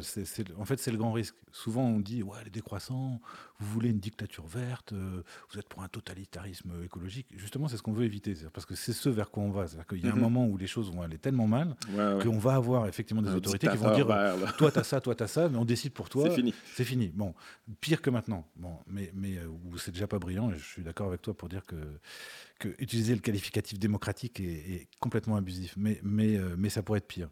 Et c'est ce qu'on mhm. veut éviter. D'où vraiment la nécessité de mettre de l'avant aussi une révolution démocratique, ce que, ce que tu suggères. Enfin, donc, donc euh, considérer que ces questions-là sont des questions éminemment politiques. C'est pas à des euh, dirigeants, euh, euh, des dirigeants salariés ou à des actionnaires de, décider ce qui doit être produit. C'est collectivement de quoi on a vraiment besoin, minimalement pour avoir une vie correcte. et comment est-ce qu'on répartit ça? C'est ces, choses-là. Alors après, on a la, la, fameuse expérience des pays socialistes où ils ont ils se sont posés cette question-là et ils ont donné une réponse archi centralisée imposé par une autorité centrale, et on a vu ce que, ce que ça a donné. Oui, mais c'est important de le préciser, ça, quand même, parce que j'imagine que tu dois souvent te faire traiter de communiste ça, avec ben ça. C'est l'insulte suprême. C'est ça. T'es un communiste, ça c'est réglé, c'est pas bon. C'est ça qui est arrivé, le goulag, tout ça. On c'est fini. Ouais. c'est ça. Donc, euh, c'est vrai, c'est la difficulté. Donc, il faut souligner, euh, il faut souligner que, ce qu'on a appelé donc ces sociétés communistes euh, étaient des sociétés hyper productivistes en fait, qui, mhm. étaient, qui, étaient, animées par la même, la même pulsion là, à produire toujours plus. Euh, et, donc, donc c'est évidemment pas ce modèle qu'on met, qu'on met de l'avant. L'idée, c'est de, de, sortir un peu de l'alternative dans laquelle on est coincé depuis deux siècles entre soit un capitalisme libéral où on, on parie sur l'actionnariat privé, pour, pour finalement euh, décider de la production et de, de, et, de la distribution, enfin via le marché, ou euh, un État centralisé qui organise tout ça. Donc on veut sortir de ça pour mhm. aller vers euh, des, formes, des formes sociales qui sont beaucoup plus décentralisées, beaucoup plus démocratiques et qu'on appelle aujourd'hui de plus en plus souvent des communs, en fait, qui serait, qui serait l'institution qu'on mettrait de l'avant comme euh, vraiment le, le, noyau dur un peu d'une société post-croissance. Il mm-hmm. faudrait redéfinir le territoire carrément, j'imagine. Mm-hmm. Repenser complètement euh, la manière d'habiter le territoire. Je, mais, mais, je me dis, ce serait intéressant de, de travailler sur le Québec là-dessus, parce que euh, bon, en France, il y, y, a un travail de centralisation qui est, qui est, qui est plus vieux, certainement. Mais le Québec, euh, même il y a 100 ans, j'imagine, enfin, ça devait être un, euh, ça devait être complètement une autre, une autre organisation où on avait finalement ben, des Québec, j'imagine, enfin des, des, territoires relativement, euh, relativement autonomes avec une. Ah, ben, en, fait, en voyageant à travers le Québec, je fais beaucoup de spectacles, puis souvent, ben, pas, tout, pas toutes les régions, puis pas toutes les, les, les, villes, les villages du Québec, mais souvent, une, une, ville ou un village existe parce que bon, il y avait une industrie là, on s'est déplacé là, on travaille pour l'industrie, là, l'industrie s'en va, on s'est pas organisé autrement, on est mal pris. oh mon Dieu, il n'y a plus plus de job, qu'est-ce qu'on fait? On laisse tout ça mourir, mais on ne s'est pas organisé, il n'y a pas eu de mm. commun, il y a pas eu de... On n'a pas essayé de penser le territoire de cette manière-là, on n'a pas cette expérience-là, euh, j'ai l'impression. C'est l'observation que j'ai faite. Je pense que tu as raison. Quand je dis 100 ans, c'est effectivement c'est encore trop proche. On est déjà dans un Québec industriel qui est comme dit, euh, comme dit Alain Deneau, quoi, qui est une colonie en fait, on va, dans lequel on va extraire un certain nombre de ressources. Une fois que c'est fait, on laisse tomber, on laisse mhm. filer. Euh, tu as raison. Euh, il faudrait remonter un peu plus loin dans le passé, mais où on aurait quand même, euh, j'imagine, une, région de l'Amérique du Nord qui, qui fonctionnerait effectivement sur la base plutôt de micro-régions avec une relative autonomie euh, par rapport à un centre. Bon, euh, et, c'est ce vers quoi il faut aller finalement, je pense fondamentalement, c'est euh, d'imaginer ouais, un Québec des régions avec, bah, selon l'endroit où, selon l'endroit où on se situe, oui, on n'a pas, les, on pas du tout les mêmes, les mêmes activités, on n'a pas les mêmes, mais on n'aurait plus cette espèce d'État-nation là qui, qui viendrait tout, tout essayer de tout encadrer, tout réguler, tout planifier qu'on connaît actuellement. Hein. Mm-hmm. Euh, on parlait de, on parle de solutions, de, mm, de, mm, manières de, repenser tout mm. ça. Euh, est-ce que tu as des exemples, je sais que tu en as, mais je te pose la question quand même, as-tu des exemples d'initiatives qui sont inspirantes, qui, euh, qui, peuvent être, qui peuvent être étudiées, qui peuvent être appliquées peut-être à plus grande échelle? Ouais, déjà, peut-être pour être un peu plus clair et précis sur ce que je disais sur, sur un Québec post-croissance. Ça, ce serait un, Québec où on aurait, euh, où on aurait un certain nombre de régions euh, relativement autonomes. Euh, tout ça reposant donc sur, sur une, une, idée force quand même de la décroissance, qui est l'idée de relocalisation de nos activités, nos activités productives, reproductives, relocaliser ça le plus possible en opposition à bah, la mondialisation, à cette espèce d'internationalisation dans laquelle on est embarqué depuis très longtemps. donc refuser ça en fait, une espèce d'inversion de la situation présente qui se caractérise par le fait que les marchandises et le capital circulent librement partout sur la planète et ont besoin de circuler beaucoup pour mhm. s'accumuler, pour qu'il y ait accumulation. Donc c'est ça qu'il faudrait, qu'il faudrait empêcher. Euh, par contre, il faut que les humains puissent bouger s'ils veulent, s'ils veulent bouger, pas forcément en avion, parce que ça on n'arrivera pas. De toute façon, on va pas, on va pas y arriver pendant très longtemps encore, mais euh, mais mais, euh, mais qu'ils puissent bouger et que les idées puissent circuler. Mais en, termes d'activité, de production et de reproduction de nos vies, hein, tout ce qu'il nous faut pour vivre minimalement, ça devrait être localisé. Ça serait la, ça serait la base. Et, et donc là, on, on, on peut penser cette relocalisation autour de deux institutions, ce que j'ai appelé les communs tout à l'heure, et la commune la commune comme l'instance municipale, en fait, euh, c'est, ce serait l'instance politique qui permettrait de décider comment est-ce qu'on va vivre sur tel territoire, mhm. selon quels critères, quels, critères on va se donner, comment est-ce qu'on va, euh, bah, c'est à la fois en termes de production, qu'est-ce qu'on va, qu'est-ce qu'on va produire, avec quelles limites, comment est-ce qu'on va répartir ça aussi, ce serait une échelle euh, locale. Je crois que c'est, c'est, essentiel si on, évite, si on veut éviter notamment les dérives terribles, notamment des tentatives socialistes. Quoi. Donc relocaliser tout ça. Et donc ça, c'est au niveau, au, niveau politique, donc ce serait la, municipalité, la commune. Euh, là, on a tout le courant du municipalisme libertaire qui me paraît être aujourd'hui le plus intéressant, qui peut venir alimenter la réflexion là-dessus. Donc on reconquiert le pouvoir par la base par rapport à un État euh, donc euh, tout puissant. Et puis en termes euh, d'institutions de, production, on aurait donc ces communs qui sont des collectifs d'êtres humains qui décident de se mettre ensemble pour produire un bien ou un service dont ils estiment avoir besoin. Ils produisent d'abord pour eux. plus que pour un, marché sur lequel on va essayer de faire du, fric en vendant, en vendant au mieux, mhm. etc. et donc là, c'est là effectivement où ce qui est intéressant avec cette histoire de, de commun, euh, c'est que bah, c'est qu'en fait il y en a déjà plein autour de nous en fait euh, il y a beaucoup d'humains d'ores et déjà euh, dans nos villes dans nos campagnes se mettent ensemble parce qu'il y a un truc qu'ils n'ont pas et dont ils ont vraiment besoin et qui vont produire pour eux en fait donc donc d'abord pour eux donc, donc on a une logique d'autoproduction hein, ouais. donc celui que je cite toujours et que, que j'aime beaucoup que j'aime beaucoup à, Montréal c'est le bâtiment 7 ouais ouais ouais c'est tout, tout récent ça maintenant, ils en sont. Ils vont bientôt, je pense qu'au printemps, ils vont, ils vont atteindre les, les, les deux ans, leurs deux ans d'existence, d'ouverture. Euh, c'est ça, ouais, c'est ça. Je pense. Euh, donc où. comment ça fonctionne, ça exactement? Eh ben, en fait, j'arrive plus ou moins comprendre comment ça a été créé. Que tu, les, invites parce que coopérative. Ok, ouais. C'est vraiment intéressant. C'est vraiment bah, déjà peut-être en, mettant en contexte. Puis je connais pas, je connais pas parfaitement leur histoire, donc ils raconteraient ça mieux que, mm-hmm. que moi. Mais euh, c'est déjà un quartier qui est très particulier, qui est un quartier justement qui a été exploité par le capitalisme puis complètement laissé à l'abandon, typique du capitalisme. On n'a plus rien à extraire des humains qui sont là, on s'en fout, on les laisse crever. Débrouillez-vous. Débrouillez-vous. Donc, euh, donc ils ont été forcés de se débrouiller. Et puis Pointe-Saint-Charles, bon, est assez connu pour avoir développé, euh, notamment dans les années 60-70, un certain nombre de solutions communautaires. C'est-à-dire qu'on se prend en charge pour finalement produire des services, des biens dont on a besoin et que, que personne n'est prêt à venir nous distribuer. Euh, donc il y a quand même tout ce passé-là qui est derrière, puis qui est vraiment important, je pense, pour comprendre leur histoire. Et puis euh, il y a ce fameux projet de, casino euh, sur les terrains du CN. donc ça, ça se situe, je pense, une première partie, début des années 2000, projet de casino auquel s'opposent un certain nombre de collectifs de Pointe-Saint-Charles en disant non, on ne veut pas de casino à cet endroit-là, c'est encore une façon d'exploiter les pauvres. Bon. Euh, ils refusent, ils gagnent. Et sur ce, sur terrain-là, il y a euh, notamment euh, un bâtiment industriel qui, qui, est promis à la destruction et qui vont revendiquer en disant bah, nous, ce, bâtiment, on le veut. On le veut pour en faire justement un espace dans lequel on va pouvoir développer quelque chose qu'on peut mhm. appeler des communs. C'est pas forcément un mot qu'ils utilisaient à l'époque, mais c'est développer bah, des services dont on a besoin et qui sont pas présents hein, et qu'on va pouvoir contrôler pour nous-mêmes. Mhm. Euh, et puis là, c'est long, long, long, longue lutte, mais ils ont fini par gagner. C'est-à-dire qu'ils ont fini par euh, obtenir l'expropriation de ce, de ce bâtiment industriel, euh, donc obtenir qu'il leur soit donné, avec de l'argent pour en plus faire des premiers travaux d'urgence. Il leur a été donné Oui, donné, tout à fait, ouais. ouais. Euh, et euh, donc, ça, c'est 10 ans de, 10 ans de lutte hein, pour, pour y arriver. Euh, ensuite, donc, des travaux. Bon, ils, ils, ont dû lever des fonds, évidemment, supplémentaires pour, faire, pour remettre ça en état. C'était un truc qui tenait encore bien debout, mais qui était quand même mhm. en très mauvais état. Pour une ouverture, donc, il y a bientôt deux ans. Euh, dans lequel donc, euh, donc ils appellent ça euh, ce bâtiment, le bâtiment 7, c'est un espace d'autonomie justement, une fabrique d'autonomie. C'est ça qui est en jeu. C'est comment comment penser l'autonomie, c'est autonomos, c'est on va se donner à nous-mêmes nos propres normes d'existence, nos propres lois.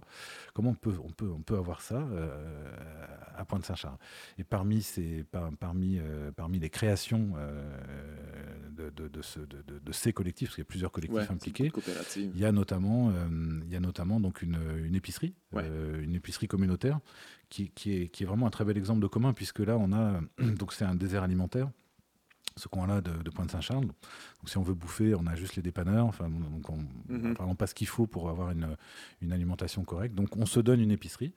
Et cette épicerie, comment est-ce qu'elle fonctionne? En fait, elle fonctionne euh, en, mobilisant finalement ces, utilisateurs. Ces utilisateurs sont aussi coproducteurs du service. C'est-à-dire que quand tu t'inscris à l'épicerie, tu dois un certain nombre d'heures chaque mois pour faire tourner l'épicerie, pour passer à la caisse, pour euh, remplir des sacs, faire de, faire de la logistique, etc. Mhm. Donc, donc c'est là où tu sors de cette logique euh, marchande classique, hein, où finalement on se donne à nous-mêmes ben, un, système qui, dont on a besoin. Donc, donc, euh, donc, voilà pour moi un, bel, un, très bel exemple. Mais ouais, c'est très inspirant. C'est le fun de savoir que ça existe. On dirait qu'on pense pas souvent comme ça, participer au commun. Euh, quand tu es dans, mettons, tu habites dans un village, ben, mm. tu vas manger, ben, tu vas aller euh, au Tim Hortons, mm. tu as besoin d'acheter, ben, tu, vas aller au supermarché, puis mm. ça, ben, tout est toujours extérieur à la communauté. On donne toujours notre, force de travail puis notre argent à l'extérieur. On, pourrait la garder entre nous autres puis juste euh, échanger des, euh, notre force de travail, nos services et tout ça, nos, nos, capacités puis nos, euh, nos qualités, mm. nos, nos j'ai juste le mot anglais, le no skills, là, ce, qu'on sait faire, euh, qu'est-ce qu'on peut contribuer dans, la, dans la, société. Euh, c'est gratifiant aussi. Là, ouais, absolument. Puis ça, je pense que c'est une des raisons pour lesquelles ça marche. C'est qu'on on, redécouvre euh, un vrai plaisir aussi à coproduire ce qu'on va consommer, enfin, ce qu'on mm-hmm. va utiliser. Je pense que c'est une des choses qui explique ce, regain des communs actuellement un peu partout en Occident, où tu as vraiment beaucoup, beaucoup de, de jeunes notamment qui, qui s'organisent comme ça. Ça peut être dans les villes, hors des villes. donc, et euh, oui, je pensais, je pensais à quelque chose, j'ai une idée qui m'est venue en t'écoutant, mais qui m'est sortie de la, tête, elle me reviendra après. Euh, donc, oui, ce qu'on peut, peut souligner, c'est que la, le commun, c'est pas la commune. une commune, on en a de plus en plus actuellement. La commune, c'est quelque chose de plus exigeant parce que là, on partage tout. Dans un commun, on partage pas tout. On partage juste un peu de temps de travail, euh, des outils, euh, des moyens de production éventuels, des compétences, mais, mais, euh, mais, mais, on ne partage pas tout. Alors que dans la commune, on partagent tous, ce qui est quand même pas évident. Là. Pas... Donc, faire la promotion des communs, c'est c'est pas faire la, la, promotion des communes. Mhm. Ça, ça nous paraît vraiment très exigeant comme, comme modèle. Il y a des humains qui sont embarqués là-dedans, c'est pas ça. c'est pas ce qu'on met de l'avant. C'est pas non plus la coopérative. La coopérative, c'est aussi une façon de se mettre ensemble. Mais une des limites du système coopératif, je pense, ça a été que euh, euh, c'est un, un, système qui s'inscrit dans le, dans le système marchand. Mhm. tu, te mets ensemble soit pour produire une marchandise, coopérative de travailleurs, soit pour acheter une marchandise que tu ne peux pas acheter tout seul, coopérative d'acheteurs, de consommateurs, par exemple une coopérative d'habitation. Le commun, c'est vraiment l'idée qu'on essaie, non, on n'essaie pas de, de produire, d'acheter une marchandise, on essaie de produire pour soi, dans une, pas que pour soi, on peut aussi, euh, on peut aussi vendre une partie de sa production, mais d'abord pour soi. On est vraiment dans cette logique d'autoproduction. Ouais, d'entraide, de, de, de, partage. C'est fou, ça, quand même, qu'on a, on a intégré, tu sais, mettons, je. Il faut que j'achète une tondeuse. Je peux pas, on peut pas juste se prêter ça ici, là, dans l'arrondissement. Je pourrais juste faire ça, ça, ça fonctionnerait très bien. J'ai retrouvé l'idée que je voulais, je voulais évoquer, c'est qu'en même temps, pourquoi est-ce qu'on le fait pas? Euh, Ça, c'est la force du capitalisme. C'est qu'effectivement, ça coûte quelques pièces d'aller chez Tim Horton. Et puis, tu as de la bouffe, puis tu n'as pas d'effort à faire. Mhm. Et donc, c'est un système qui a été extrêmement puissant aussi. Il faut reconnaître cette puissance-là. Que euh, ça nous coûte rien. Ça, très peu d'efforts que de consommer tout ça. un sentiment de liberté aussi, même si finalement tu ne nourris pas très bien, euh, on t'exploite, puis euh, tu ne retires rien de tout ça, mais tu as l'impression, mon Dieu, c'est moi qui fais les choix. Ben je, suis ben libre, je, suis, je, possède ma, ma, destinée. C'est toute, la, tout, toute la force de ce système. Donc il faut, faut, faut, commencer par la reconnaître pour, euh, pour ensuite essayer de réfléchir à, la manière d'en sortir. Mais c'est qu'effectivement, il est très puissant et il est associé à cette idée de, liberté. C'est une certaine liberté. Hein. C'est la liberté, effectivement, de choisir entre différentes marchandises en fait. Hein.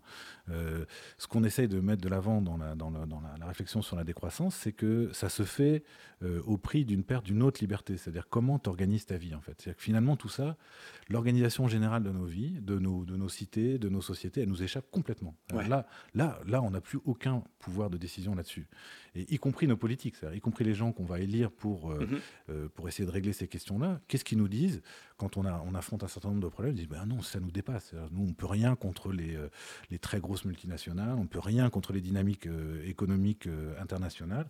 On est coincé. Et puis je pense qu'il y a en partie de la mauvaise foi, mais il y a aussi, il y a aussi la reconnaissance d'un vrai, d'une vraie contrainte, enfin de vraies contraintes sur lesquelles on n'a pas de prise. Donc oui, il y, a, eu certains gains de liberté au sens où tu viens de le dire, mais ça s'est fait au prix de pertes énormes, et ah de plus en plus grandes sur, euh, sur, sur une autre façon, de, sur un autre territoire, qui est celui de la possibilité de décider de comment on va vivre. En fait, ça, c'est collectivement, ces décisions nous échappent dans une, dans une large mesure. Alors en plus, je te dirais, c'est aussi pour ça que le, discours de décroissance est en train de monter. C'est qu'il euh, y a cette distinction entre les deux libertés, mais même sur le, terrain de la liberté, ce que j'appellerais la liberté libérale, c'est-à-dire j'ai le choix de la marchandise que mhm. j'achète, euh, même sur ce terrain-là, en fait, c'est en train de se retourner de plus en plus contre nous, puisque oui, par exemple, je peux décider d'aller où je veux, quand je veux, euh, et donc je m'achète une voiture pour ça. Euh, mais si on s'achète tous une voiture, et si on, utilise tous, une voiture, on est tous coincés. Bon. Et ça, tu l'as, ça vaut pour les voitures, mais ça vaut pour la plupart aujourd'hui de nos consommations. C'est-à-dire mhm. que cette promesse de liberté, elle est aussi en train aujourd'hui de buter sur la limite, tout simplement, la, saturation, hein, euh, la saturation que, que, que, génère ce, système. Donc il est en train de se, là aussi de, un peu de se retourner contre lui-même. Mais j'ai l'impression qu'au niveau des décisions, euh, cette espèce de perte de liberté-là, on en souffre un peu moins euh, parce qu'on se fait beaucoup dire que finalement, ben, faites confiance aux experts, ça va aller, mm. euh, vous connaissez pas ça de toute mm. manière. Puis on a l'impression aussi que tout d'un coup, il faut prendre des décisions, puis il faut être impliqué, puis il faut être au courant, puis il faut, faut repenser le monde dans lequel on vit. Là, les gens, ils deviennent stressés parce qu'ils sont pas habitués, ils n'ont pas pensé à ça, puis tout d'un coup, oh mon Dieu, c'est trop, là, moi j'aime mieux déléguer, puis ça me va, là, moi ce système-là, je ne suis pas un expert, je connais rien. Là. Hein. Je crois que tu mets vraiment le doigt sur un truc important. C'est assez effrayant. Et, comme tu l'as dit, on n'est pas habitué. Parce que regarde, euh, regarde nos vies. En fait, euh, euh, depuis qu'on est rentré, même au CPE ou à la petite école, toutes ces, la plupart des décisions nous échappent complètement. C'est-à-dire que bon, on a une autorité qui nous dit voilà, tu vas apprendre ça, tu vas apprendre ça de telle manière, tu vas suivre tel, par, tel parcours, etc. Enfin, donc on a des choix effectivement entre marchandises, mais il y a des choix fondamentaux qu'on n'a pas en fait. Et on a appris à obéir. À mon avis, mmh. j'ai bien peur. Je veux pas du tout euh, critiquer mes collègues, euh, mes collègues enseignants, mais mais qu'est-ce qu'on apprend fondamentalement euh, à l'école? On apprend effectivement à obéir beaucoup. Mmh. On apprend à respecter un horaire, à respecter des règles, des principes, des, et, et et, on apprend à consommer en fait un savoir qui nous vient d'une autorité. Mhm. Et, donc on n'est pas du tout dans, ce, dans, dans, dans, dans cette prise d'habitude là, de, de dire ben non c'est mes affaires, c'est moi qui dois en décider. Je, au, moins, au moins participer à la mhm. décision. Je peux peut-être pas décider de tout souverainement, mais, mais, mais y participer. Et ça c'est des choses qui sont qui sont pratiquement absentes de notre éducation dès, les, dès, dès le plus jeune âge. Et donc c'est ça qu'il s'agit de remettre de l'avant, c'est cette exigence-là. Mais c'est pas facile parce qu'on n'y est pas habitué, et puis c'est pas facile aussi parce que ça demande du boulot, comme tu l'as un peu suggéré. Mais comme disait un, un, philosophe grec, là, Thucydide, bah, il faut choisir, quoi, se reposer ou être libre. Quoi. Si on veut vraiment être libre, c'est du boulot.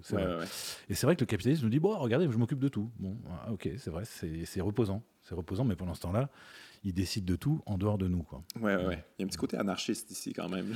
complètement, complètement. Bah oui, je pense que. Enfin, pas complètement. En fait, il y a un débat chez, les décroissants. Tu as vraiment les deux courants. Tu as, des gens qui continuent à penser que, que l'État reste une institution centrale qui pourrait nous aider à, amorcer ce virage dont je mhm. parlais tout à l'heure. Et c'est vrai qu'on a une institution qui est assez puissante, qui, euh, qui, permet d'imaginer une espèce de transformation sociale. Sauf qu'on a aussi des, ben, on a aussi le passé qui nous dit oulala là là, quand bah, l'État euh, est au service du capital quand même. Ben, historiquement, c'est clair, c'est. Bah oui, c'est ça, c'est ça.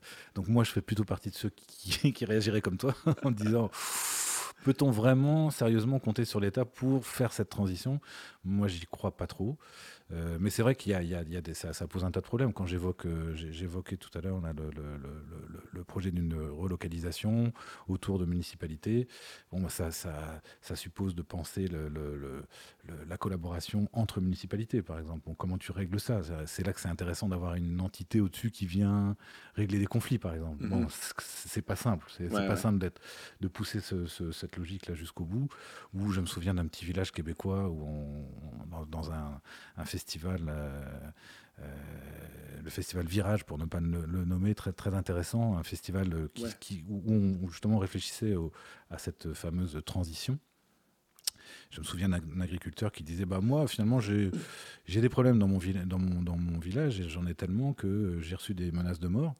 Bah, je suis bien content d'avoir la GRC, c'est-à-dire justement une autorité fédérale là, qui, qui peut intervenir pour régler mes problèmes. Donc c'est pas si simple. Mais sur le fond, j'aurais le même, le même réflexe que toi, ce serait d'avoir une position plus anarchiste. Ouais, mais en même temps, les, les solutions des, des États, euh, ça n'a pas vraiment fonctionné. J'imagine que toi, tu n'es pas vraiment pour ça. La taxe carbone, ce qui est encore une fois une solution capitaliste à un problème. Euh, Ouais, bah en même temps, faire, payer, euh, faire, payer dans, faire payer des gens qui utilisent, euh, qui utilisent euh, une ressource qu'on veut essayer de protéger, pourquoi pas? C'est-à-dire que, sauf qu'on se rend compte là aussi assez vite des limites de, de l'exercice dans nos, dans nos sociétés de croissance. Tu vois, on a eu l'exemple avec, avec Trudeau ben, l'été 2018 son projet de taxe carbone. Mhm. Euh, les grands émetteurs qui étaient visés par ce projet sont allés voir Trudeau et son, ses, ministres pour dire votre projet va nous fragiliser. Euh, notre compétitivité sur le plan économique va être, être affectée par, ce, mhm. par cette taxe. Euh, bah, c'est pas raisonnable de faire ça parce que bah, c'est finalement c'est des capitaux, c'est c'est de l'argent, euh, c'est de l'argent dans vos dans vos dans les coffres euh, du trésor public qui euh, qui va qui, qui, va qui va disparaître. C'est des, des, salariés qui vont perdre leur boulot, donc des gens qui vont qui vont être mécontents. C'est là où on peut on, peut on peut remettre de l'avant justement cette nécessité de croissance qui serait menacée par la taxe carbone. Donc si on fait une taxe carbone tout en disant on veut garder la croissance, là on retombe sur cette contradiction que je crois depuis le début quoi. C'est ça quand même assez particulier aussi de penser la pollution en termes de marchandises, finalement. C'est comme c'est qu'un bien que tu peux te procurer. Moi, polluer, c'est disponible. C'est pas interdit. Il faut juste que tu payes. Ça. Si je suis riche, je peux. si je suis pas riche, bah, tant pis pour, tant C'est particulier. Ouais, les, les, les, États sont pas. Euh, n'ont pas réglé grand-chose. Je, je, pense à la COP, euh, je, je, me rappelle qu'on est rendu à combien. Là, euh, ah, ils se réunissent, ils se réunissent tout le temps, ils prennent tout l'avion, puis ils se mm, mm, réunissent, mm. puis euh, je ne sais pas de quoi qu'ils jasent finalement, mais ça n'a pas donné, ça pas donné grand-chose, j'ai l'impression.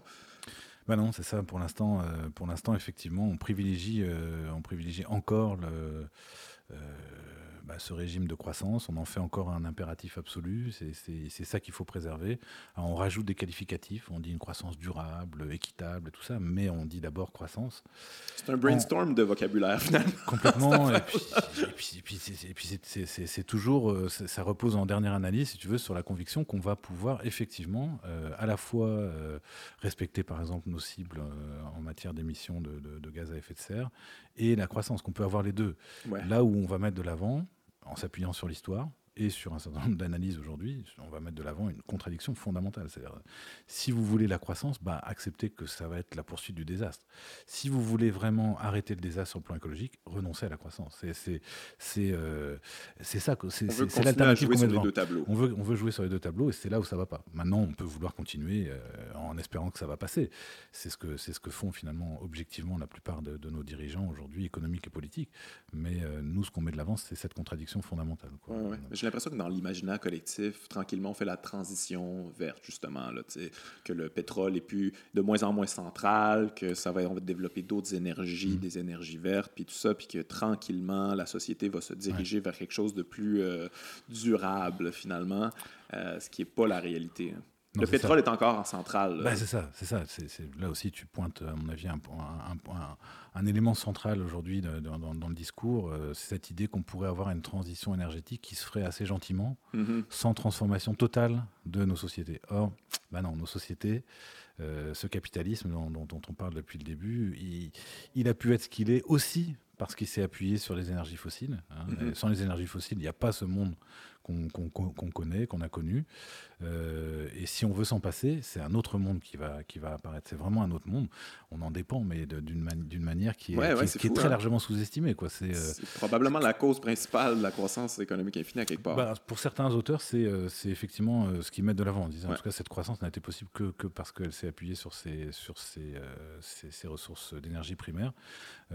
c'est 80% aujourd'hui, en gros, hein, au moins 80% de, des machines de la planète qui fonctionne euh, aux hydrocarbures, mhm. c'est-à-dire euh, charbon, pétrole et gaz. Euh, imaginez qu'on pourrait dans, rapidement, là, en quelques décennies, sortir de tout ça et garder le même niveau de production, la même capacité de production et même finalement mhm. continuer à croître. Là, il y a quelque chose de apparemment qui tient pas. C'est sur le plan physique, quelque chose qui ne fonctionne pas. J'utilise souvent l'exemple. Euh, en, classe, là, je, prends la, comparaison entre le, le, Boeing, 747 le plus utilisé dans le monde, je ne sais plus quel numéro, et, euh, et, le Solar Impulse, le premier avion euh, à énergie solaire photovoltaïque qui, a, qui, a, fait le tour du monde, le Solar Impulse 2 quand on voit le, potentiel, la, performance de ces, deux, de ces, deux, avions, là, on voit à quel, enfin, le gouffre qu'il y a entre euh, ce que nous offre l'énergie solaire et, versus ce que nous offre l'énergie euh, euh, l'énergie fossile.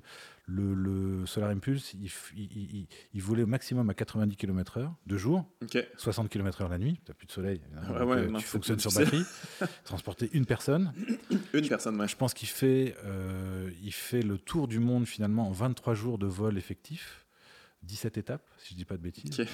Et puis, il a 72 mètres d'envergure. donc, une, le Boeing, c'est 68 mètres d'envergure. Donc, il n'a il a pas besoin d'une envergure aussi grande, tu vois, parce qu'il a, en fait, à la base, une énergie extrêmement concentrée qui est, euh, qui est le pétrole, en fait, bon, un pétrole transformé. Mais, mais euh, il a 600 passagers euh, bon, euh, standard, quoi, et il vole à 900 km/h de moyenne. Quoi. Donc, euh, donc il fait le tour du monde en 48 heures, c'est fait, 4 étapes, mhm. c'est réglé. c'est une puissance extraordinaire. voilà, bon, c'est ça la puissance de notre monde. S'il faut renoncer à tout ça, c'est bon, pas seulement les avions, mais c'est mhm. aussi les bateaux, c'est les bon, Donc il y a beaucoup de choses qui changent et on peut plus fonctionner par, de la même façon. J'ai l'impression que dans l'imaginaire collectif, ça, c'est, le pétrole, c'est une ressource finie. Fait, donc éventuellement, on n'en aura plus, puis on va faire la transition, puis tout ça. Mm. Mais on découvre finalement qu'on il y, a plusieurs nouveaux moyens d'extraire du pétrole, le gaz de schiste, puis ça, là, ça devient de plus en plus euh, coûteux au euh, niveau environnemental de, de, de, soutirer ce pétrole-là de la Terre.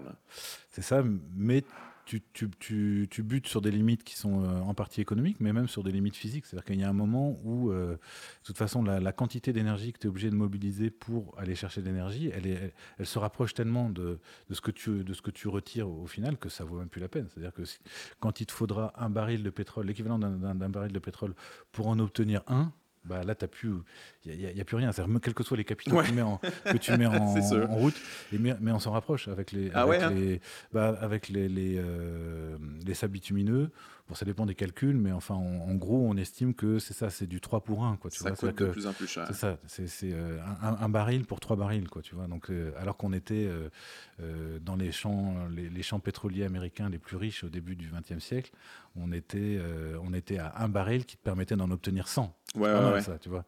Là, c'est un baril qui te permet d'en obtenir 3. Ce qui est un peu ça, j'imagine, le problème en, en Alberta. C'est un peu pour ça que. C'est ça. Mais, mais, mais par contre, c'est là où le, justement le jeu des prix euh, ben, vient aussi nous, nous, jouer un mauvais tour. C'est que, c'est que, en même temps, ça devient quand même rentable encore. c'est, devenu rentable d'exploiter ce genre de ressources pour l'instant. Donc, euh, donc, solution, se, se sortir du pétrole, euh, des, des, être dans le communautaire un peu plus, mais concrètement, qu'est-ce que les gens peuvent faire? Je ne veux pas tomber dans le, la petite responsabilité individuelle, les petits gestes puis tout hmm. ça, mais euh, se parler entre nous autres euh, pour partir des projets. Euh, moi, j'ai une coopérative, mais c'est une, bon, une, coopérative de producteurs. Fait qu'on produit des affaires encore, mais c'est hmm. difficile de penser à l'extérieur de ça. Bah, si on a une responsabilité, c'est ça, c'est déjà de se poser la, question de savoir de quel monde on veut. Est-ce qu'on veut essayer de poursuivre ce monde-là ou est-ce qu'on veut essayer d'en sortir? Ce serait la première question. Euh, moi, j'essaye de montrer qu'il faut en sortir le plus vite possible. Et si on veut en sortir, on en sortira collectivement, pas individuellement. Mhm. Donc c'est comment est-ce qu'on s'organise collectivement pour peu à peu bâtir quelque chose qui nous permettrait d'en sortir pas en sortir maintenant d'un seul coup, mais par contre au moins de se préparer aussi. C'est-à-dire que tout ce que tu vas, tout ce que tu vas développer comme, euh, comme solution pour, pour, euh, pour gagner en autonomie par rapport à système solaire, développer des compétences, développer des savoirs, développer des, des modes de coopération qui fonctionnent bien, euh, c'est pas de, de c'est pas mal de choses utiles euh, pour euh, des situations dans lesquelles euh, les choses vont marcher moins bien. Hein. et, quand on va avoir des États qui vont avoir de plus en plus de mal à assurer un peu leur fonction de base, là, notamment la sécurité, bah, les gens qui se sont organisés, ils ont pas mal une longueur d'avance pour dire, bah, regardez, on a trouvé des solutions, ça, ça, fonctionne, bah, faites comme nous, on va, on va. Et bah, si tu, tu, prenais l'exemple de la tondeuse tout à l'heure, bon, pourquoi on partage pas les tondeuses? Ce que fait la remise à Montréal, qui est une bibliothèque d'outils, très intéressant c'est-à-dire qu'on partage des outils. Mhm. On sait que la plupart de nos outils servent jamais. C'est un gaspillage, gaspillage dont le capitalisme a absolument besoin, mais dont on n'a pas besoin pour vivre. Donc tu partages ces outils, tu partages les savoirs en fait. Bon, bah, parce que tu as des mhm. ateliers où tu vas apprendre aussi à utiliser ces outils et euh, à fabriquer toi-même ou réparer toi-même un certain nombre de choses. Très, très, à mon avis, très intéressant. Je pense que c'est euh, c'est sûr que en, en, elle-même, la remise change pas le monde là, euh, mais commence à y contribuer parce qu'elle nous donne les moyens de de, mhm. se réapproprier un peu un certain nombre de savoirs, de compétences, de, de, de moyens de subvenir par nous-mêmes à nos, à, nos, à nos, besoins. Et je te dirais aussi, mentalement, c'est aussi euh, quelque chose de très positif, en ce sens que je pense que c'est quelque chose de satisfaisant, tu le disais tout à l'heure, à, à, reprendre un peu le contrôle là, sur, sur des éléments un peu très simples de ta, de, de, de ta vie. Tu es dans une forme d'action collective avec d'autres c'est pas facile, toujours le collectif. Mais, non, c'est pas toujours mais, facile. Mais, mais, mais, voilà, on, va dans, on va dans le bon sens. C'est pas du temps perdu, c'est pas des efforts perdus. Tu es déjà dans une autre façon de vivre, un autre rapport à, es dans la réalité, dans le contact humain n'es plus dans cette espèce de consommation simple que tu évoquais avec tes exemples, euh, qui étaient des bons exemples. Bah oui, j'ai un peu faim, je vais chez Tim Hortons, j'ai machin, bon, je consomme. Non, tu n'es plus dans la consommation, tu es vraiment dans une forme de, de coproduction, ou, donc avec, d'autres. Ouais, ouais. Euh, J'imagine qu'il va falloir perdre un, ça, va falloir perdre un peu de confort là, pour peut-être réaliser, parce que c'est quand même fou hmm. de réaliser que euh, les révolutions sont, on dirait qu'elles sont difficiles à, à, à, démarrer, mais on a tous les outils maintenant, on a Internet, on est tous interconnectés, on pourrait faire ça assez facilement, mais on est, c'est un peu déshumanisant aussi. Il n'y a plus de contact humain, donc euh, on est chacun de notre côté dans nos petites affaires, mais, euh, mais on les a les contacts. On, peut, euh, on, peut, on peut agir maintenant. Là. Et Internet peut effectivement servir en même temps tout en ayant à l'esprit que euh, l'évolution actuelle d'Internet est elle aussi insoutenable. Oui. En termes de consommation, euh, consommation énergétique notamment. Oui, les fermes de serveurs. Euh.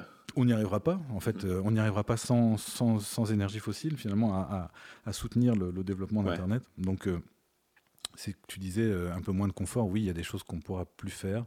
Euh, des choses qu'il faudra plus faire, même sur euh, une question qui paraît aussi élémentaire que l'électricité. Par exemple, on est en train de réaliser que euh, dans un monde post-croissance, peut-être qu'il faudra accepter que l'accès à de l'électricité pourrait être intermittent, c'est-à-dire qu'on n'aurait pas tout le temps la possibilité d'appuyer sur un petit, un petit piton puis d'avoir de, la lumière, de l'électricité.